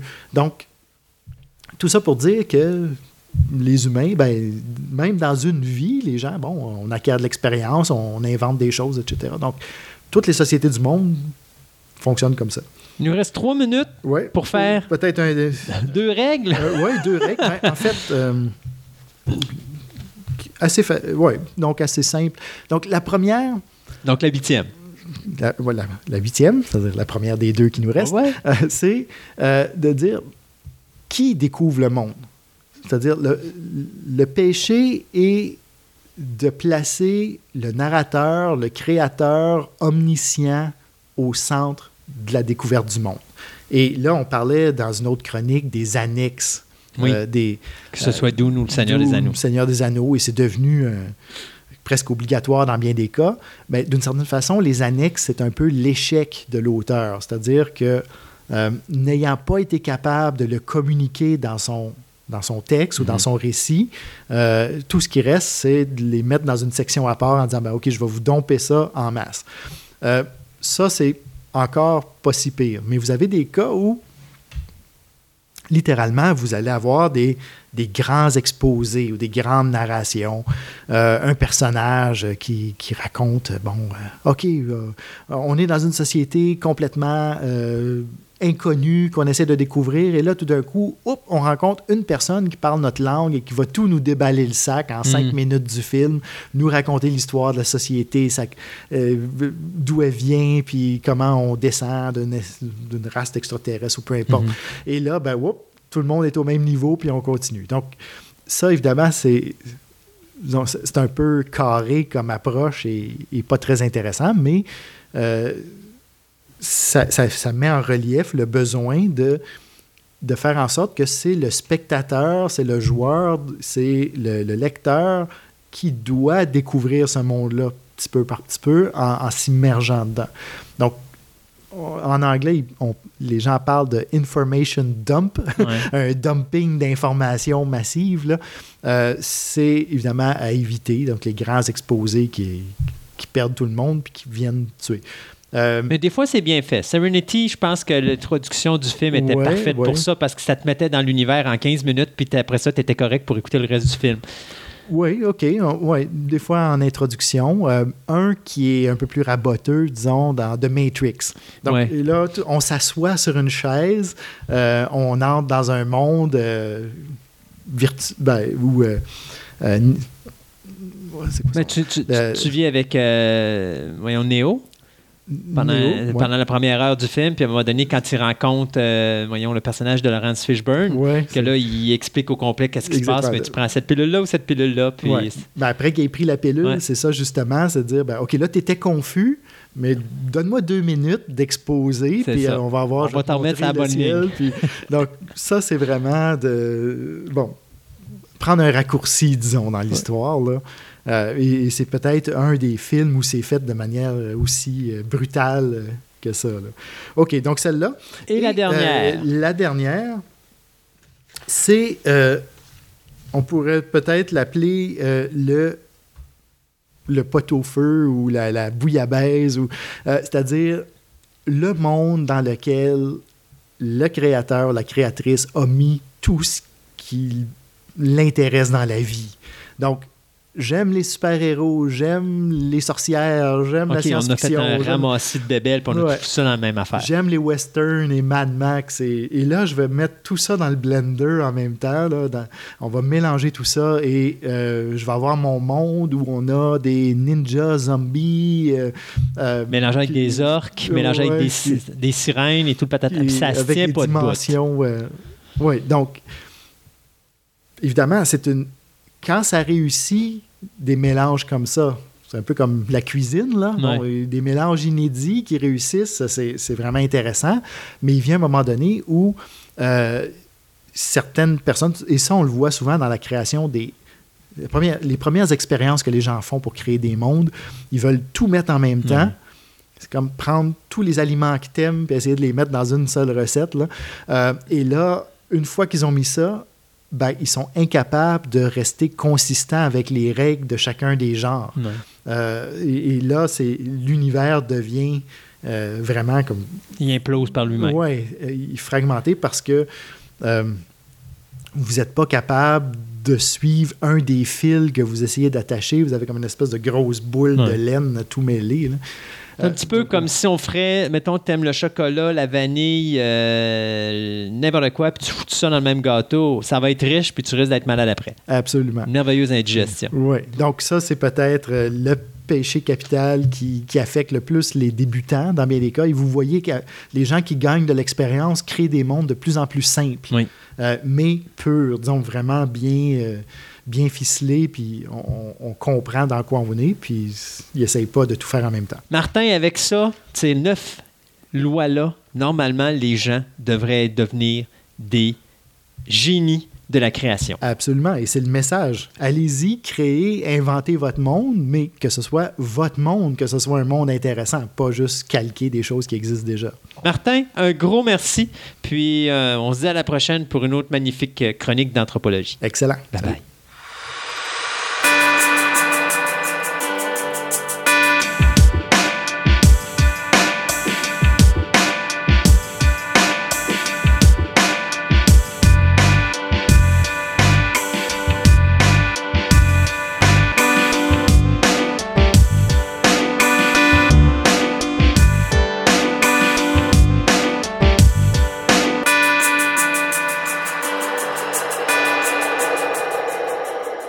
Depuis 2017, au centre commercial de Fleur de Lys à Québec, euh, il y a une exposition qui s'appelle l'exposition Ludovic. Faut pas que je me trompe, là, parce que j'ai Ludovica Miniland. C'est C'est comme ça. ça. Ouais. Parce que là, j'ai M. Gilles Maheu qui est l'organisateur, concepteur. Je suis le créateur de l'exposition. C'est le dieu de cette euh, exposition incroyable dans laquelle vous avez plus de 3000 répliques architecturales de divers bâtiments ou même villes du monde entier, faits avec principalement des blocs, mais pas des blocs Lego, c'est des blocs Mega Constructs de Mattel, donc le compétiteur à Lego. Exactement. Ça vient de où cette magnifique passion pour créer quelque chose d'aussi gigantesque, Monsieur Maheu? Ben là, il faut revenir beaucoup dans, le- dans les années 60, quand j'étais jeune. euh, Je m'amusais à construire des édifices en carton, des villes immenses en carton. Et puis ça, tranquillement, pas vite, ben, ça m'a amené vers l'architecture. J'ai étudié en conception. Et puis, euh, à un moment donné, j'ai évolué là-dedans. J'étais dessinateur, gestionnaire de chantier. Puis en 2010, ben, j'ai décidé de prendre une pause pour me consacrer à un vieux rêve de jeunesse que j'avais, celui de réaliser une immense maquette miniature avec mon fils. Et puis, euh, ça devait durer pas plus que trois mois. À l'époque, c'était juste un test, c'était juste pour s'amuser, se défouler. Mais finalement, huit ans plus tard, on est encore là. là.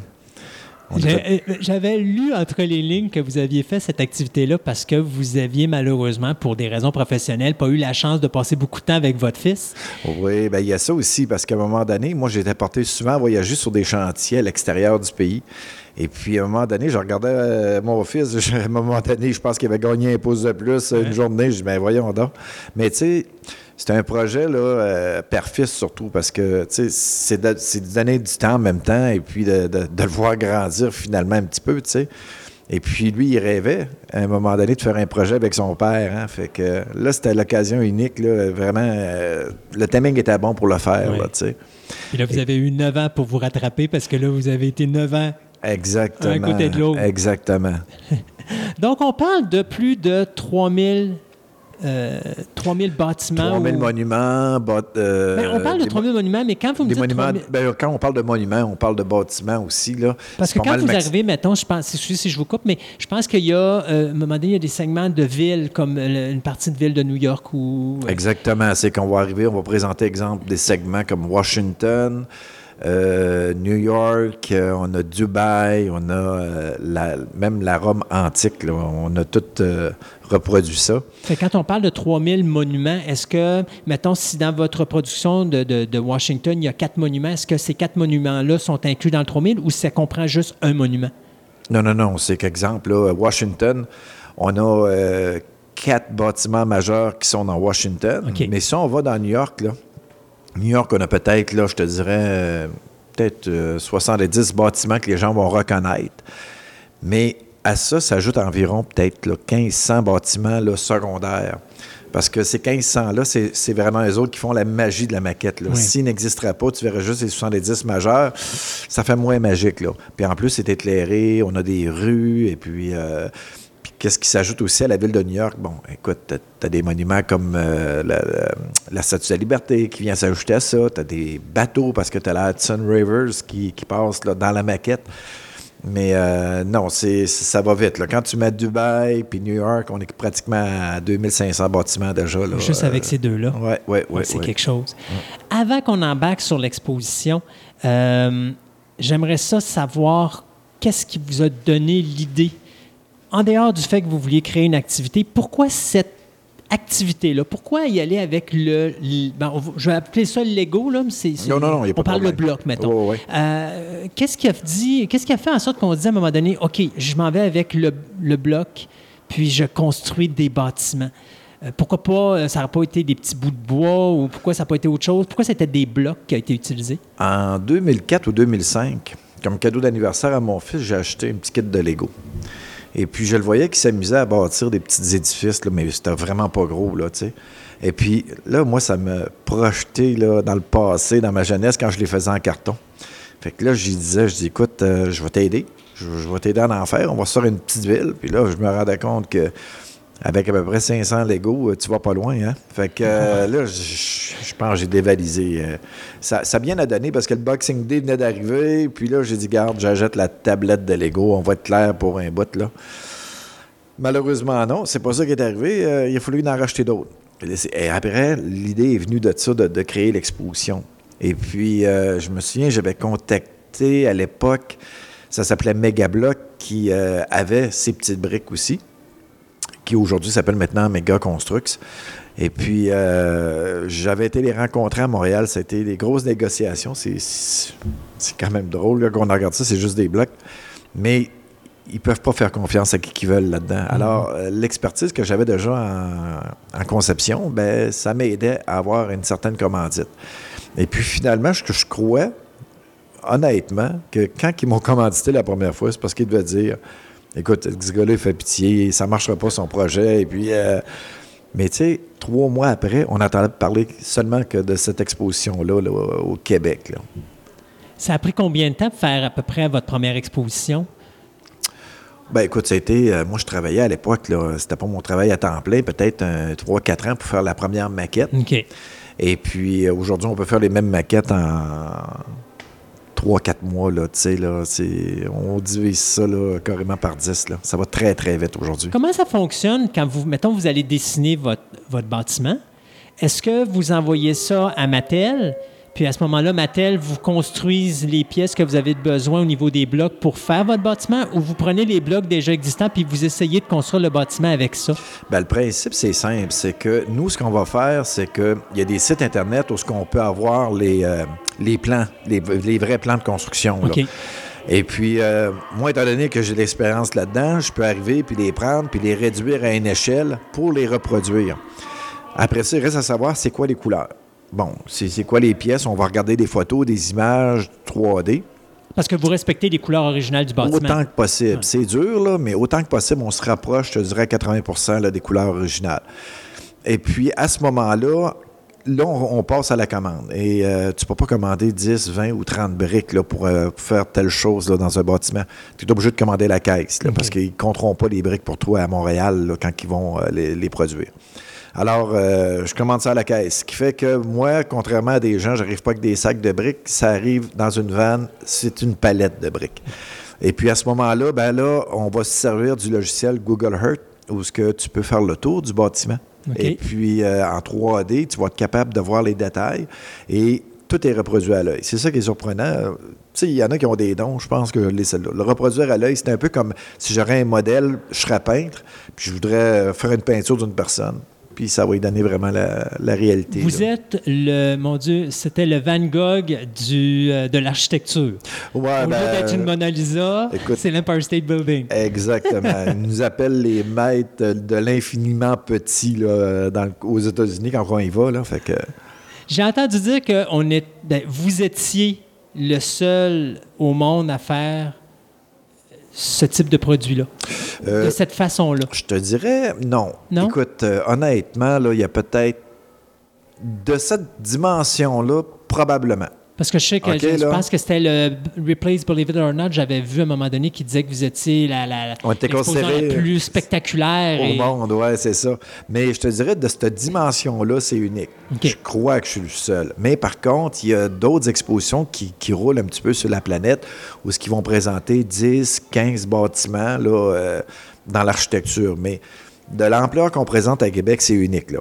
Parce qu'il faut savoir que l'exposition qui est présentement à Québec, c'est six expositions des huit qu'on avait. Parce qu'à l'époque, on avait huit petites expositions. D'ailleurs, c'est comme ça qu'on a commencé à Fleur de Lys. On a présenté une ou deux expositions en même temps. Et puis, euh, en 2018, on s'est décidé de- d'en rapatrier quatre autres qui va donner ce- ce- cette immense exposition-là. là. Ça prend combien de temps à faire le tour de l'exposition? Quelqu'un qui veut prendre le temps de vraiment regarder ça? Parce que je pense que c'est pas juste. Vous avez les bâtiments, puis vous faites juste vous promener. Il y a des textes, je pense, qui vous disent comment vous construisez. Exactement. le- Tu as l'histoire, tu as l'histoire du bâtiment aussi. Parce que, tu sais, moi, là, je suis un amoureux de l'architecture, mais surtout d'histoire. Moi, là, euh, derrière un bâtiment, il y a toujours une histoire. Tu sais, si on, on pourrait découvrir l'histoire complète du Parlement de Québec, je serais heureux. Malheureusement, tu n'as pas vraiment une grosse histoire là-dessus. Mais tu sais, il y a des gens qui ont travaillé fort. Tu sais pas d'où ce qui vient, ces gens-là, souvent. Si on prend l'Empire State Building, peu de gens savent que, bon, ça... Ça a pris même pas un an pour bâtir ça. Puis la plupart du temps, c'est des Indiens aussi qui travaillaient sur des structures d'acier. Et alors, c'est ça qui est intéressant à lire sur chaque bâtiment. Bon, quelqu'un qui s'intéresse à l'histoire et à l'architecture va prendre au moins une heure à une heure trente de visite. Parce que on a 88 descriptions. Fait que tu regardes ça, tu n'as moins pour une heure juste à lire. Puis tu n'as pas vu encore les bâtiments. À cela s'ajoute euh, l'atelier de construction qui contient à peu près 300 000 briques, où ce que les familles, quand ils viennent, ils font le tour, puis à la fin, les jeunes ont leur récompense. Ils peuvent construire une pièce, et puis on les autorise à l'installer dans l'exposition. Ça veut Oh, dire wow. qu'ils vont exposer, ils marquent le nom, leur âge, puis c'est le fun, ça, c'est c'est plaisant, puis les jeunes sont fiers, on le voit dans leur face quand ils vont l'installer dans l'exposition, c'est le fun. Quand on fait, mettons, un monument, euh, donc vous avez des blocs. Hein? Vos blocs sont pas précoupés, donc ce que j'ai compris tantôt. Là, vous arrivez, puis ils arrivent comme ça, puis vous montez en fonction de ça. C'est quoi la difficulté de bâtir un document avec des blocs préfaits sans pouvoir les ajouter? Parce qu'il y a quand même une physionomie au bâtiment. A un bâtiment qui est rond, vous êtes en bloc, donc c'est carré. Donc c'est plus compliqué de faire de la rondeur avec ça, des choses comme ça. C'est quoi la complexité d'arriver à un bâtiment final le plus visiblement similaire à l'original avec du Lego qui n'est pas retravaillé. Le retravaillez-vous ou le recoupez-vous? Ça, non, vous le prenez comme travaille- c'est- c'est- dans le fond, c'est c'est une perception visuelle qui est présentée. Ce qu'on veut, c'est que, exemple, euh, je vais prendre exemple euh, le Capitole de Washington, tu as un dôme, c'est sûr, c'est de la brique, c'est carré. Mais quand tu le regardes, là, tu te dis, mon Dieu, on jurerait que c'est rond. Moi encore, euh, écoute, on a une réplique de l'ancien pavillon des États-Unis à l'Expo 107, euh, pas du Canada, excuse, des, non, c'est ça, des, États-Unis. C'est une boule, là, tu sais. Il faut la, créer, cette boule-là, là, tu. Ou encore une guitare que tu vois en rentrant, tu dis, mon Dieu, tu penses vraiment que c'est une guitare, mais plus que tu t'approches, plus que tu vois que c'est en bloc, là, tu sais. Et puis, euh, l'idée, là, c'est d'a- d'arriver, c'est de se rapprocher, comme euh, on dit, le, le plus près possible de la réalité. Et comme je reviens à dire, comme tout à l'heure, écoute, je sais pas si j'ai un don, là, mais ça fait tout le temps. On se trompe rarement, là, là- là-dedans, là. Vous avez de la lumière à travers vos bâtiments, on en parlait tantôt. Mm-hmm. Est-ce que c'est du LED? Oui, on a du LED et puis euh, on a aussi des effets visuels laser euh, à l'extérieur qui vont comme illuminer le plafond, qui vont donner l'impression qu'il y a des étoiles. là. Donc, à ce moment-là, à l'intérieur, vous avez probablement quelque chose de creux qui vous permet de mettre vos lumières puis le, le filage Il y a et tout ça. autant de lumière. que- Vois-tu, là, nous, là, les- nos expositions, si on prend juste la ville de New York, là, euh, la plateforme doit mesurer environ peut-être une cinquantaine de pieds par environ 50 pieds, puis qui regroupe à peu près 1500 2000 bâtiments. Alors, euh, tout le système passe par en dessous parce qu'on est surélevé d'environ euh, peut-être là, 12 pouces, là. mais il y a du filage en dessous de ça, ça n'a aucun bon sens. Il faut se prendre un genre de, de, de, de, lit sur roulette, là, comme on voit pour les automobiles quand tu vas dans un garage, pour se promener en dessous de ça, si advenait qu'il y a des, des problèmes d'électricité. Mais euh, puis il faut faire attention parce que quand tu roules, il ne faut pas que tu t'entremêles dans les fils là, parce que ça va bien, tu ne ressors plus de là. là. Et puis, euh, puis vois-tu, euh, tout est encastré, les LED sont encastrés. Et puis, euh, si quelqu'un voit, euh, au- par hasard, si quelqu'un vient à l'exposition, voit la ville de New York, s'il voit des clés qui me le disent, c'est mes clés de local en passant, je les cherche encore dedans. Imagine-toi, j'avais oublié mes clés dans la maquette, puis la maquette est tellement grande, je suis pas capable de retrouver mes clés. Fait que, euh, il a fallu faire des doubles. C'est quoi la dimension à peu près d'un bâtiment que vous avez? Un 6, euh, un 10, un 50? Ça varie. Ça varie toujours entre 1,185, je te dirais, ça c'est pour les villes, où tu peux arriver avec une thématique comme on a aux États-Unis, là présentement, euh, qui s'appelle Riverdale, c'est une ville rétro, où l'échelle est pratiquement HO. Là. C'est- HO, ça c'est veut dire? 1,86, je crois. OK. Ouais. Et puis, mais ça varie. Plus, si on fait un bâtiment unique, exemple, le- on a la Sagrada Familia. Ben là, il y a beaucoup plus de détails. Fait que tu peux pas avoir la même échelle que tu fais dans les villes. Parce que s'il faudrait la faire à l'échelle d'une ville, ben là, écoute, tu ne vois pas la Sagrada non. Familia, là, tu vois pas les détails. C'est sûr. Mais ça varie tout le temps. là. OK.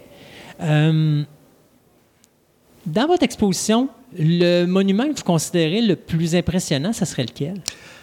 Il y en a plusieurs. tu sais, mais euh, écoute, là, souvent les gens sont beaucoup, mais beaucoup impressionnés par la tour de Dubaï. OK? OK.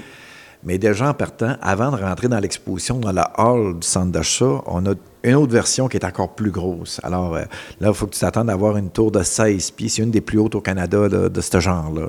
Et puis, on a une deuxième qui est plus à l'échelle parce que de la ville de Dubaï qu'on a à l'intérieur, parce que tu as les palmiers, tu as plusieurs édifices. Et puis, celle-là, vois-tu, elle doit mesurer à peu près euh, 11 pieds, je te dirais. Mais ce que les gens, là, sont beaucoup, plus impressionnés, c'est la nouvelle thématique qu'on a amenée des États-Unis qui s'appelle, euh, qui est basée un petit peu sur Game of Thrones, qu'on appelle le Ice Kingdom. C'est un monde médiéval qui est carrément en glace. On appelle ça la cité qui est figée dans la glace, qui est basée sur beaucoup de bâtiments de Québec. Alors, euh, les gens sont fascinés par les couleurs. C'est éblouissant, c'est féerique. T'as des Vikings, t'as des personnages d'Assassin's Creed là-dedans, t'as des personnages euh, du Pirate des Caraïbes. Écoute, là, euh, c'est fou, là. T'as des dragons, là. C'est c'est de la magie, là, cette maquette-là. là. Y a-t-il un bâtiment que vous auriez aimé réaliser mais que vous n'avez pas fait encore? Écoute, moi, le, à tout bout de champ, les- le dernier bâtiment, c'est toujours un bâtiment que j'aurais, j'aurais aimé toujours réaliser que j'ai fait. là. Mais euh, écoute, pff, qu'est-ce que j'aimerais réaliser? Et sainte. euh, À tout bout de champ, je réalise de quoi? C'est comme si je réalisais un rêve. C'est spécial à dire, là. Là, vois-tu, là, il y a quelque chose qu'on va réaliser, qu'on va présenter à partir du mois de mai, ici à Fleur de Lys, là. C'est pour souligner le 50e anniversaire du festival de Woodstock aux États-Unis en Oui. 1969. Alors, on, va, on est en train de, de travailler à reproduire une immense maquette qui va mesurer probablement, je te dirais, 30 pieds par 30 pieds, là, où ce que tu vas voir vraiment le- le, l'effet Woodstock. Tu vas voir le spectacle, euh, la foule, les autos, les Westphalia du temps. euh, Tu vas voir l'immensité du site en même temps. On va tout reproduire ça. Ça, ça va être impressionnant. Vraiment, là, euh, on va essayer de- de plonger les gens dans le passé avec ça. là. Si les gens veulent venir voir votre exposition, donc on le disait, c'était à Fleur de Lys. Ouais. Euh, Est-ce qu'il y a un coût d'entrée? Comment ça fonctionne? Oui, on a un coût d'entrée, il est très minime. On est même considéré comme l'exposition ou la présentation la moins chère pour le touriste à Québec. Là. Vois-tu, les adultes, c'est 12 les aînés, c'est 10 les enfants, c'est 8 Puis si tu viens en famille, exemple, deux adultes, deux enfants, ben ça te coûte seulement 36 là. Alors, euh, à ce moment-là, -là, tu as accès à l'exposition, tu as accès à l'atelier de construction. Tu as deux heures, si tu viens en famille, deux heures minimum de plaisir, sinon trois. Si tu viens tout seul, une heure. Si tu viens en couple, ben là, quand ta femme va voir le Taj Mahal, elle va vouloir rester plus longtemps, c'est sûr. Le Taj Mahal, c'est toujours impressionnant auprès des filles. Mais euh, non, c'est c'est vraiment là. euh, puis vois-tu, les heures d'ouverture, nous, ben, on est ouvert sous les heures de centre d'achat. Sauf que la semaine, c'est de 11h à 17h. Et puis les week-ends, c'est de 10h à 17h. OK. Avant qu'on se quitte, Oui. J'aurais peut-être aimé ça que vous nous fassiez un petit peu un historique de où vous avez été avec toutes ces expositions-là, parce que tantôt, vous nous disiez, euh, on est allé chercher quatre expositions de l'extérieur qu'on a ramenées ici à Fleur de Lys et tout ça, euh, qui en passant pour les gens là, qui se rendent à Fleur de Lys, c'est situé dans l'ancien Labbé, Exactement. euh, dans le côté gauche, je crois, là, quand on est face à l'ancien Labbé, Euh, mais on rentre de l'intérieur du centre commercial et non pas de l'extérieur. Donc, euh, mettons, vous avez cherché ces pièces-là, donc vous avez quand même un tourné à plusieurs endroits dans le monde avec ces expositions-là. ces Il différentes faut expositions? comprendre que les huit expositions ont roulé pas mal le boss. Là. Euh, à un moment donné, on a fait une tournée en Europe parce qu'on a commencé à Lisbonne, on est allé à Malaga, après ça Casablanca, Paris, Bruxelles. Euh, et puis l'année passée, vois-tu, euh, on est allé en Allemagne au Centre national des arts de Bonn. Dernièrement, on est retourné en France, à Lyon, où on a présenté le château de Versailles en première. Et puis, euh, ceux-là sont de retour. Puis, on a aussi la catégorie américaine où ce qu'on présente encore aujourd'hui deux autres expositions. On a une d'ailleurs à Salem, près de Boston, où ce qu'on présente Harry Potter, le Poudlard. Et puis, on a un autre à Meadowland, dans le New Jersey, juste à côté de New York, où qu'on présente des répliques qu'on a déjà d'ici à Québec. Mais il y a d'autres choses euh, qu'on ne voit pas à Québec qui sont là, déjà là. Mais euh, pour les États-Unis, on a fait à peu près, je te dirais, une quarantaine de présentations dans différentes villes. Là, on est allé au Comic Con de San Diego, là, deux ans et demi. On a fait pas mal euh, de, de chemin, là. Ouais, puis c'est le gros Comic Con. Eh oui, exactement. C'est le gros Comic Con. Fait que là, vous avez la plus belle visibilité qu'il n'y a pas. euh. Ouais, mais ça a été très difficile de rentrer là avec nos maquettes parce qu'écoute, là, où est-ce qu'on était situé, là, je me souviens, il a fallu monter deux ascenseurs avec un escalateur. On était rendu comme dans un troisième étage. En tout cas, écoute, là, euh, on a amené, euh, c'est des répliques des mignons, mais de grandeur euh, assez grande. OK. Mais ça m'amène à cette question-là. Euh, ça doit pas être évident de déplacer tout ça? Parce que vous ne les faites pas puis ne le faites pas. euh, Non, ben c'est ça. Ben nous, c'est tout en section. Si on prend l'exposition de Québec, a pris trois mois à monter. Alors, ça, ça a requis un- un- vraiment un gros camion. Là. Ben, on a un de 53 pieds, un de 20 pieds, puis un de 10 pieds. C'est-à-dire que tu as 83 pieds de longueur de vanne, comme on peut dire. Là. Puis, euh, il y a au-dessus de 180 plateformes qui reposent là, vraiment au sol là, avant de monter les, les édifices. Là. Puis, euh, au niveau des boîtes, ben là, écoute, euh, ça va pas de sens. Là. On avait peut-être 500-600 boîtes là, euh, à rentrer, puis à déballer, puis à installer. Si on prend exemple les deux tours jumelles, c'est quand même simple, c'est six boîtes. Mais six boîtes où ce qui, est- ça comporte, exemple, trois sections par tour. Fait que, mais écoute, ça se monte quand même rapidement. C'est ça qu'il faut. C'est le système ont- électrique qui doit être plus long. Euh, oui, c'est toujours la finition, tu sais, parce que de monter les expositions, c'est pas long. Quand tu veux donner de la magie, c'est plus long. Monsieur Maheu, merci beaucoup d'avoir été avec nous aujourd'hui. Donc, les gens, euh, le- l'exposition Ludovica Miniland est à Fleur de Lys. Donc, comme on disait, les horaires, c'est les horaires de centre commercial, sauf la semaine que je pense qu'on commence à C'est 11 ça, h le c'est matin. de 11h à 17h. C'est ça. Fait que les gens, ont, euh, pour rentrer, pour avoir un accès plus rapide, ils rentrent par la porte numéro 1 du centre Centre commercial. Et puis, euh, si des fois ils veulent avoir plus d'informations, on a un site web. Oui, euh, ils peuvent aller sur ludovica, l Puis à ce moment-là, je vais le mettre sur la page Facebook. Fait comme ça, les gens pourront aller cliquer là-dessus. Et puis, je vous le dis, si vous ne l'avez pas vu, de toute façon, en allant sur le site web, on a probablement quelques images, là, mais c'est assez impressionnant. Euh, c'est vraiment quelque chose qu'on ne peut voir qu'une seule fois dans sa vie, et c'est à Québec. Fait que profitez-en. C'est le temps de le faire. Donc, euh, Monsieur Maheu, merci beaucoup d'être venu nous voir en studio. remercie. Merci. Au revoir.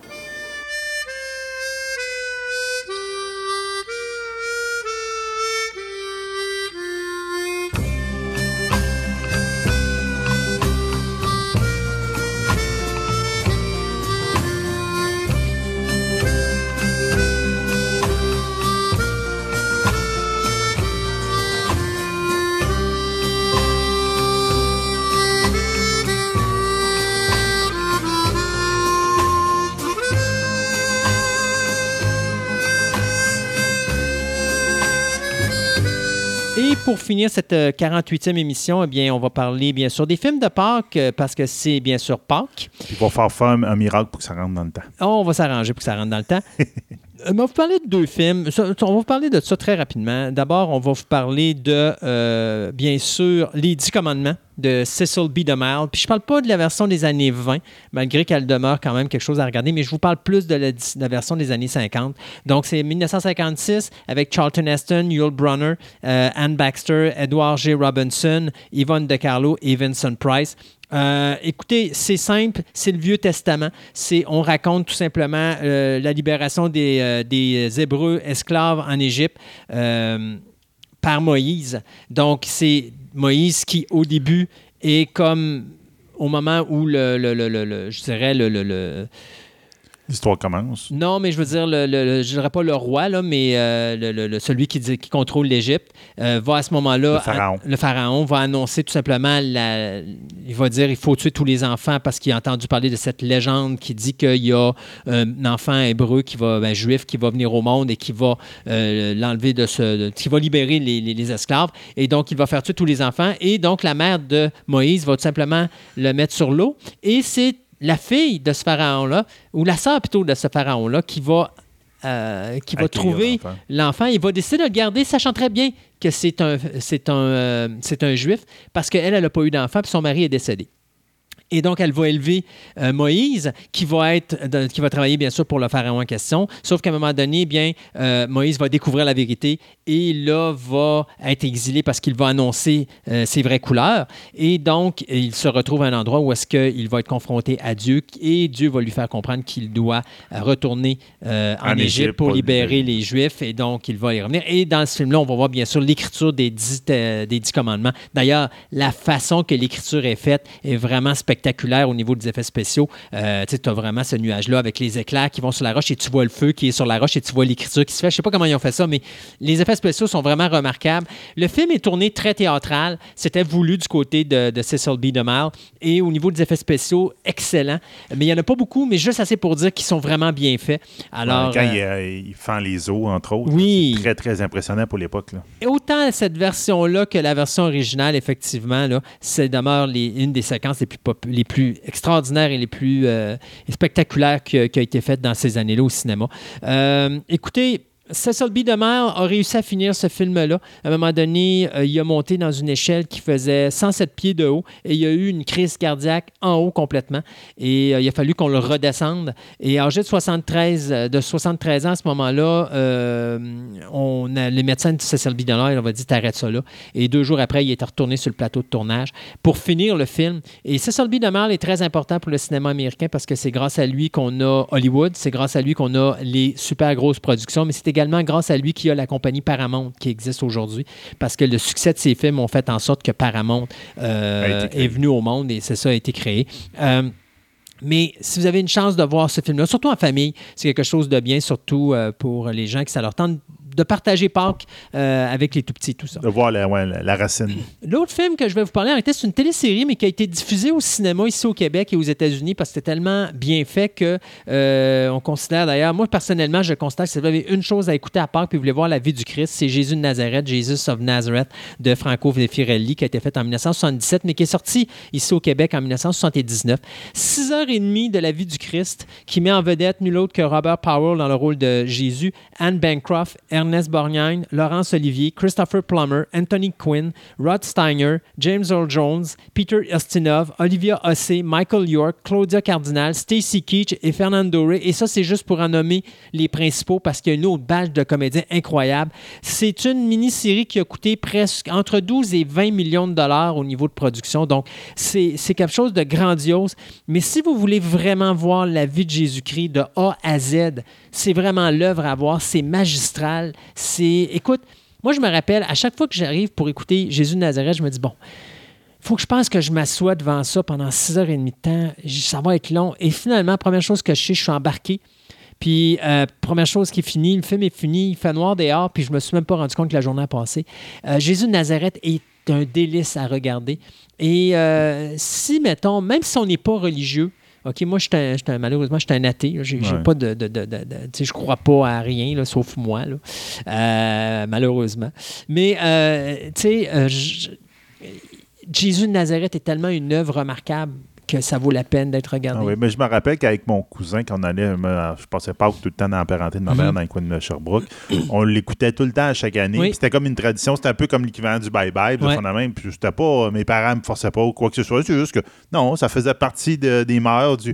On s'assoyait, puis ah ouais, on écoutait Jésus de Nazareth. Oui, puis, tu sais, ça s'écoutait bien, même Oui. si t'étais jeune. Puis tu sais, parce que même si on enlève tranquillement... est bonne aussi. oui, la, la musique est superbe. Tu sais, même si on enlève tranquillement l'aspect religieux des endroits publics comme les écoles et tout le kit, n'empêche qu'un parent qui veut quand même éduquer son enfant ou le mettre, le confronter justement à la religion catholique, les dix commandements et Jésus de Nazareth, c'est idéal.